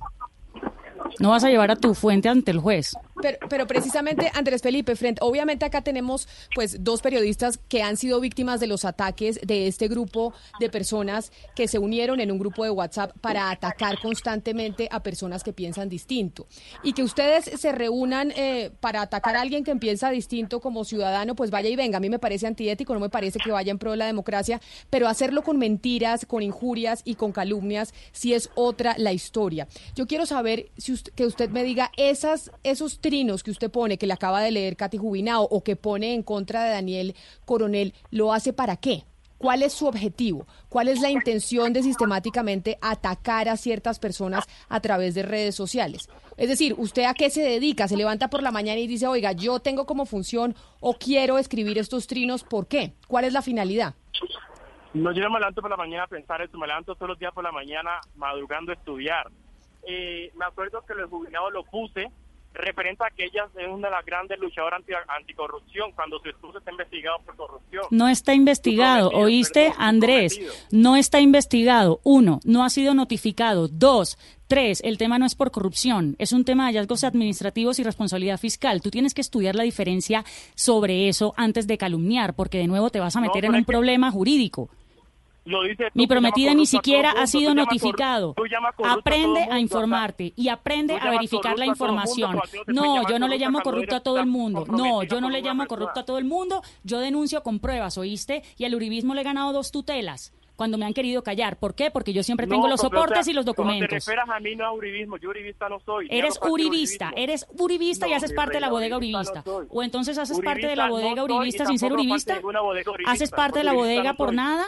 Pero si tú mismo estás diciendo que te mandaban a, a poner mensajes cuando yo estaba tuiteando con alguien y tú tenías que salir a defender. Entonces, ¿cómo así que no estás en la bodega? ¿Sí estás He o no salido estás? Una sola vez, he salido una sola vez contra ti, que fue la vez de la eh, Sí, y contra Daniel. Y contra todo el mundo. Con injurias. Con cosas que ni siquiera tú verificas. Estoy seguro que los trinos que he puesto contra Daniel y contra ti no han sido en ningún momento en donde otros están atacados. Ah, tú estás, tú eso. ah, ¿tú estás seguro de lo que dijiste sobre mí? Dímelo al aire, Según por favor. sí. ¿Ah, sí? No, no, no. ¿Tú estás seguro que yo tengo cosas obtenidas a través de la corrupción? Como, como dice mi trino, a través de tu esposo, de tu prometido. Sí, por eso. ¿Estás seguro que él tiene que ver con corrupción? ¿Estás seguro, Andrés? Porque te vas a meter en un problema legal tremendo. Además, gracias a, entre- a esta entrevista, ¿oíste? Pero y esto míreme. sí te va a servir para informarte. Bien. Pero Andrés Felipe, usted dice, yo me levanto temprano a estudiar. Yo quisiera entender cómo funcionan personas como usted que también hacen parte de ese grupo, de ese, de ese- que hacían parte de ese grupo de WhatsApp que se cerró después de que se, de que se conoció esa reunión. Usted dice, yo me levanto a estudiar, pero ¿cuál es su motivación para presentar estos ataques constantes en contra de personas que piensan de pronto diferente uribismo o que, o que critican al gobierno o critican al centro democrático. ¿Por qué razón? ¿Cuál es su motivación? ¿Por qué lo hace? Pero es que, mira, eh, yo me acuerdo que el grupo lo crearon como la primera semana de septiembre y fue cerrado antes del 20 de septiembre. Lo de Jubilados, si no estoy mal, fue en octubre, noviembre. Y ustedes tienen los pantallazos de que el grupo fue cerrado el mismo mes de septiembre. Entonces, no entiendo por qué dicen que en ese grupo se gestaron esas esas tendencias que salieron meses después. No, claro, pero Andrés Felipe, pero respóndame la pregunta que yo le hice. ¿Por, qué, ¿Por cuál es la motivación suya? La suya particular. La mía particular, digamos, en el caso de vuelvo y te lo digo, porque ella tiene una, una campaña activa de anticorrupción. Y en el- a y en todo el mundo trata de corrupto. Entonces, cuando salió el escándalo de que el esposo estaba mencionado en un acto de corrupción, ese fue el reclamo que le, le hice yo como hicieron muchos tuiteros a ella. Oye, Andrés, ¿tú qué es lo que no has no leído se- sobre la investigación no que no tiene nada que ver con corrupción? ¿Tú qué es lo que no lees, Andrés? A mí me parece muy grave que tú ni siquiera leas las noticias y ¿Qué te pongas a replicar mensajes que te dicen allá en la bodega que ni siquiera son contrastables contra las noticias. ¿Tú sabes la gravedad de eso? Y ponerte a imputarle conductas delictivas a la gente cuando ni siquiera lees bien las noticias. ¿Qué bodega? ¿Qué bodega si la bodega la cerraron? La supuesta bodega la cerraron en septiembre. El grupo fue cerrado en septiembre y ese escándalo, si no estoy mal, fue octubre o noviembre. No es que te- ¿Con qué grupo los que hicieron que el grupo ya estaba cerrado? Tú dijiste que tenías unas fuentes y que por eso habías puesto esa información. Pero mira, Andrés, Sí, lo que está clarísimo aquí dije. es que tú ni siquiera verificas lo que hablas. O sea, y te, va- y, te, y, te, y te vas a meter en problemas no legales, te vas a no meter en ese- en una en investigación administrativa y de responsabilidad fiscal. Ve y por favor lee la diferencia entre eso y corrupción. Pero, pero Corrupción. permítame. No. Permítame, Andrés Felipe, y aquí acudir a usted, eh, Catalina Botero, doctora Botero, porque así como estamos escuchando Andrés Felipe Arcos, así 80 personas que, que pertenecían a este grupo de WhatsApp, seguramente que funcionan bajo la misma lógica. Esto al final le termina haciendo mucho daño al país, a la democracia. ¿Contra esto qué se puede hacer? De lo que usted acaba de escuchar. Lo que acaba de escuchar es, mm, digamos, o sea, yo lamento que expresiones que sean, que han sido tan, que han afectado tanto, digamos, la honra de personas eh, honorables, no tengan un fundamento tan claro. Me parece que eso no solamente corresponde al uribismo, me parece que hay sectores políticos en este país que utilizan ese tipo de estrategias para desacreditar a quienes hacen críticas a, la gestión, digamos, de las personas que ellos admiran. Eh, y creo que esto sí debería dar lugar a una discusión cultural muy importante. A mí me gustaría oír más Andrés de cómo funciona el, el- el- cómo funciona el proceso, de, o sea, como entender un poco más qué los motiva a, él y a personas de otras inclinaciones políticas, o sea, no, y, él dice que no es uribista, muy bien, habría que, no, pues, lo, lo importante es que los mensajes han sido mensajes pues que no se pueden sustentar y que ofenden a personas honorables, ¿no? Es decir, entonces, pues sí es muy importante que podamos tener esta conversación tranquila y hablar con quienes utilizan las redes para hacer eso, para tratar de comprender cómo logramos desactivar ese fenómeno para tener una conversación mucho más seria y mucho más rigurosa y mucho más profunda, llenas de desacuerdos, no se trata de estar de acuerdo, pero solo podemos manifestar los desacuerdos en un ambiente mucho más respetuoso y ese no es el ambiente que se promueven con ese tipo de mensajes. Claro, Andrés Felipe, por eso yo le insistía tanto y creo que Catalina eh, respalda eso que yo decía, es queremos saber que usted nos diga qué, no- qué lo motiva, no en el caso de Katy Jubinao, no en el caso de Daniel Coronel, en todos los casos, ¿cuál es su motivación para usted eh, mandar estos mensajes que, como usted puede ver, afectan a las personas porque obviamente les dañan su honra? Pues mi motivación es expresar lo que yo lo que yo pienso, lo que yo siento. Porque un gran problema que hay en Colombia es que piensa que la libertad de expresión y de prensa solamente es para los periodistas. Ustedes como periodistas pueden decir lo que quieran de una persona, pero cuando uno lo dice, uno está atacando, uno está censurando la libertad de prensa. No, tanto ustedes tienen la libertad de expresar, tanto nosotros también la tenemos. Así no seamos periodistas. Y yo siempre expreso lo que siento y lo que pienso. Pero, ¿y, y qué pasa, qué pasa, Andrés, por ejemplo, cuando eso que usted piensa y siente que evidentemente tiene todo el derecho, porque Colombia es un país en donde usted debería poder expresarse en donde quiera, pues se basa en mentiras y en calumnias? ¿Usted entiende que eso es eh, puede ser catalogado como un delito, así usted lo haga a través de las redes sociales? Sí, porque lo tengo por- muy- lo porque lo que piensa porque lo que piensa usted está muchas veces avalado como se lo dijeron acá en la mesa quienes se han sentido atacados por mentiras. En el caso mío, vuelvo y lo repito, no sé qué mentira están hablando. Lo que yo he publicado, lo que he publicado con sustento. esas fuentes usted de dónde las toma es decir yo no le digo que me revele su fuente ni más faltaba pero usted a qué se dedica usted dice yo me levanto a estudiar. Entonces en dónde le- sus fuentes le hablan del, eh, señor Daniel Coronel o dónde sus fuentes le hablan de la señora Katy Jubinao para que usted diga yo es que me entero, tengo mis fuentes y tengo derecho a decir que el uno es un ladrón, que el otro es un tal por cual y todo lo que se diga a través de su cuenta de Twitter. Eh, la gente llega y le dice a uno. Pero la, pero la gente, pero la gente es quién, Andrés eh, Felipe, para entender quién es la gente. La señora que vende las papas en la tienda de la esquina, su profesor de clase, su mamá, su tío, el portero. ¿Quién es la gente que llega y le dice esas cosas? Personas que tienen las pruebas, que no sé cómo las han obtenido, pero digamos, siempre que me mandan, que me mandan información, yo pido pruebas y me mandan documentos o pantallazos o, o información pública. Y esas- Yo y esas redes personas- son abiertas a los mensajes. Claro, y esas personas que tienen ese interés, ¿usted cómo creó esa red? ¿O cómo llega usted a tener esa red para que le manden esos mensajes y usted termine publicando y expresando en su- las redes sociales lo que usted opina basado en, eh, en esas pruebas, en esas supuestas pruebas que le envía la gente? Pues todo se basa cuando en el 2016 yo hice pública la- el listado de periodistas contratistas del, del gobierno a través del programa de Condopaz. Y usted en el 2016 publica eso, ¿por qué razón? ¿Usted está, usted está estudiando periodismo, Andrés Felipe? Andrés Felipe, discúlpeme que no, No. que no sepa su... Estudio gobierno y relaciones internacionales. Solo que en el 2016 sí me da mucha impaciencia ver a tantos periodistas defendiendo la paz y atacándonos a nosotros que no no no lo apoyamos el acuerdo de paz. Entonces me llegó a mí, alguien me mandó la información listado de todas las empresas, organizaciones, fundaciones y periodistas que estaban contratados a través del Fondo Paz para promover el proceso de paz. Y yo hice pública toda esa información. Y después de eso empiezan a enviarle a usted información constante y constante y usted confía en sus fuentes en que le envían algunas, algunas cosas y le cuentan que eso es verdad y puede terminar publicando eh, mentiras y cosas que no son ciertas. No, porque generalmente cuando me piden un documento, yo yo confirmo el documento. Si es un documento de la fiscalía, pues yo confirmo que el documento es de la fiscalía. Si es un contrato, yo siempre pido el número del proceso para entrar al SECOT e investigar yo mismo el proceso.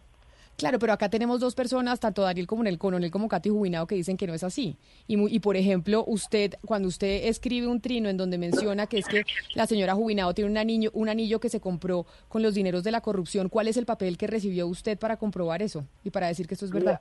No sé textualmente qué dice mi trino, pero sí sé que no dice, sí estoy seguro que no dice que, Kate- que Catherine compró el anillo. Estoy segurísimo que no dice eso. No, quien sea que a quien le estés endilgando que lo compró con la corrupción. Eso no importa. Sí importa porque estás viendo que yo dije que tú No, porque la persona a la que se lo estás endilgando tampoco es cierto. Y por ende, lo que estás diciendo en su conjunto no es cierto. ¿Cómo comprobaste eso? Cuéntanos. ¿Quién te dio, quién te dio el soporte de que esa persona compró el anillo con dineros de la corrupción? Cuéntame. Que ahora no, no tengo presente de dónde salió, eh, de quién me dio la información. Y si lo tuviera, tampoco iba a decir quién me dio la información. O sea, tú tienes André pruebas, Felipe. tú tienes pruebas entonces de eso, de que ese anillo fue comprado con la corrupción, ¿sí? Porque si es así, entonces nos vamos para donde un juez los dos a que tú le pruebes eso al juez. Tengo unas fuentes que me confirman esa información. Bueno, entonces llama a tu fuente y entonces dile que si está dispuesta a ir a donde el juez a defenderse Pero contigo. permítame, Gonzalo, antes de, eh, permítame antes de que usted lea eso, Catalina.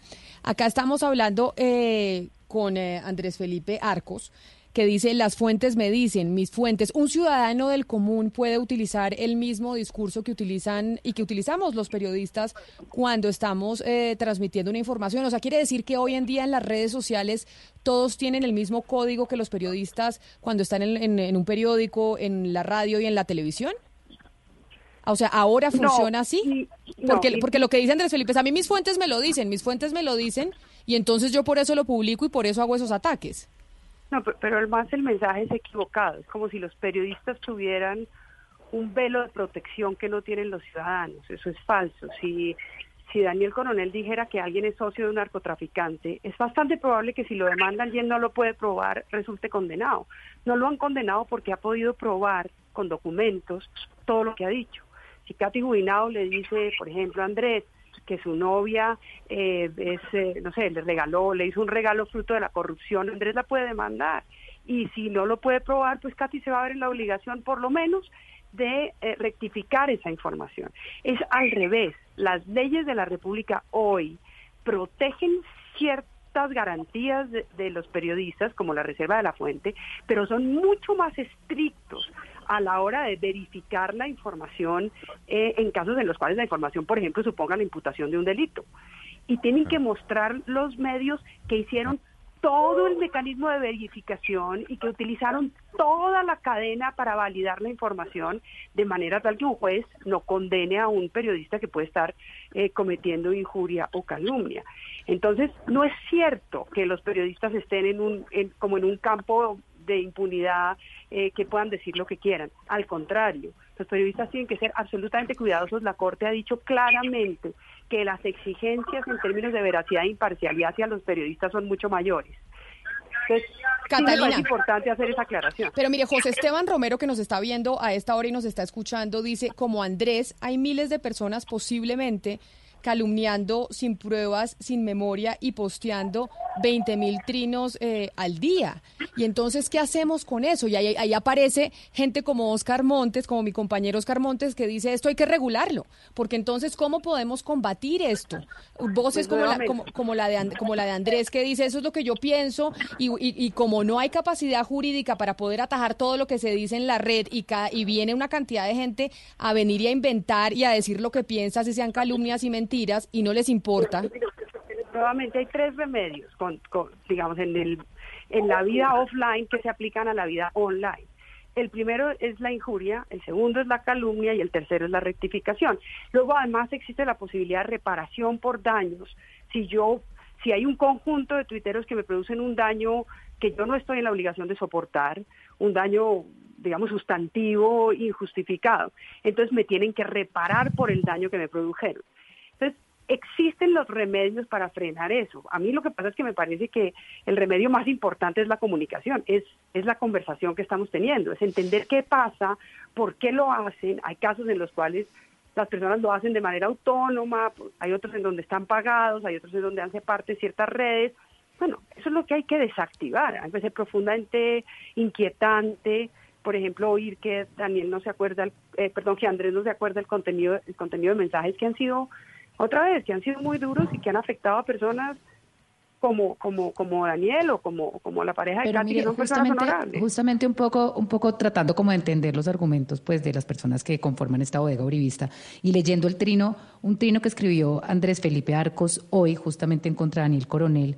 Andrés le dice a usted, Daniel, que usted tiene una bodega la cual asesina moral y públicamente a sus enemigos políticos y se lo dice hoy en respuesta a un trino suyo porque usted dijo que desde Univisión había ordenado quitar una publicación que había sido, pues digamos, eh, difamatoria en contra del expresidente Uribe, vinculándolo con el cartel de Sinaloa y que pues no había, digamos, un rigor para poderlo publicar. ¿Usted qué tiene que decir para esto? Porque esto es el argumento que ellos utilizan, que hay como de parte de, de usted y de ciertos periodistas una campaña para desprestigiar al presidente Álvaro Uribe Vélez. Eh, a ver, es, paradójico porque lo que estoy diciendo es que di la orden de despublicar una información. La voy a leer para que no haya lugar a interpretación. El, el trino que puse dice, entre comillas, di la orden de despublicar una noticia de Univisión sobre un supuesto pago del cartel de Sinaloa a un expresidente colombiano porque considero que es una información que no ha sido verificada por periodistas de manera independiente. Que les cuento la historia. Eh, eh, el viernes mi mamá eh, sufrió un percance en Bogotá, tuve que viajar de urgencia a verla y eh, estuve ayer hasta las 12 de la noche en Bogotá. A esa a la hora que estaba cogiendo el avión para regresarme, me encuentro con que había pues habían, habían publicado en, en, en una de las cuentas de redes sociales de Univisión la referencia de esta noticia. Inmediatamente hablé con las personas encargadas editorialmente de, esa publicación el fin de semana, tanto online como, como en televisión, y les dije, como, como responsable máximo editorial que soy de las noticias de Univisión, por favor despubliquen eso inmediatamente, porque es una versión que debe, debe ser objeto de investigación, pero que nosotros no podemos publicar. Y, y me dijeron mis colegas, la está publicando el Daily Mail, la está, la- la- el- está, está eh, puesta eh, por varios medios de comunicación. Eh, la corresponsal en México tiene, tiene algunas informaciones de autoridades mexicanas y unas versiones sobre esto y no lo dan por cierto. Le dije, no, no creo que estemos eh, eh, suficientemente sólidos para publicar una información. Una cosa es eh, una noticia investigada, procesada y verificada independientemente por los periodistas y otra, tomar la versión de una persona y reproducirla como si fuera una noticia. Entonces, les pedí que la despublicaran. Ahora, en- entonces, la infamia es haberla despublicado. Eh, No, la infamia es haber dejado que la noticia durara 12 horas y que muchos medios del mundo se hayan Eh, no, eso no es cierto, hombre. No, no, usted, usted hace gala permanente de su ignorancia.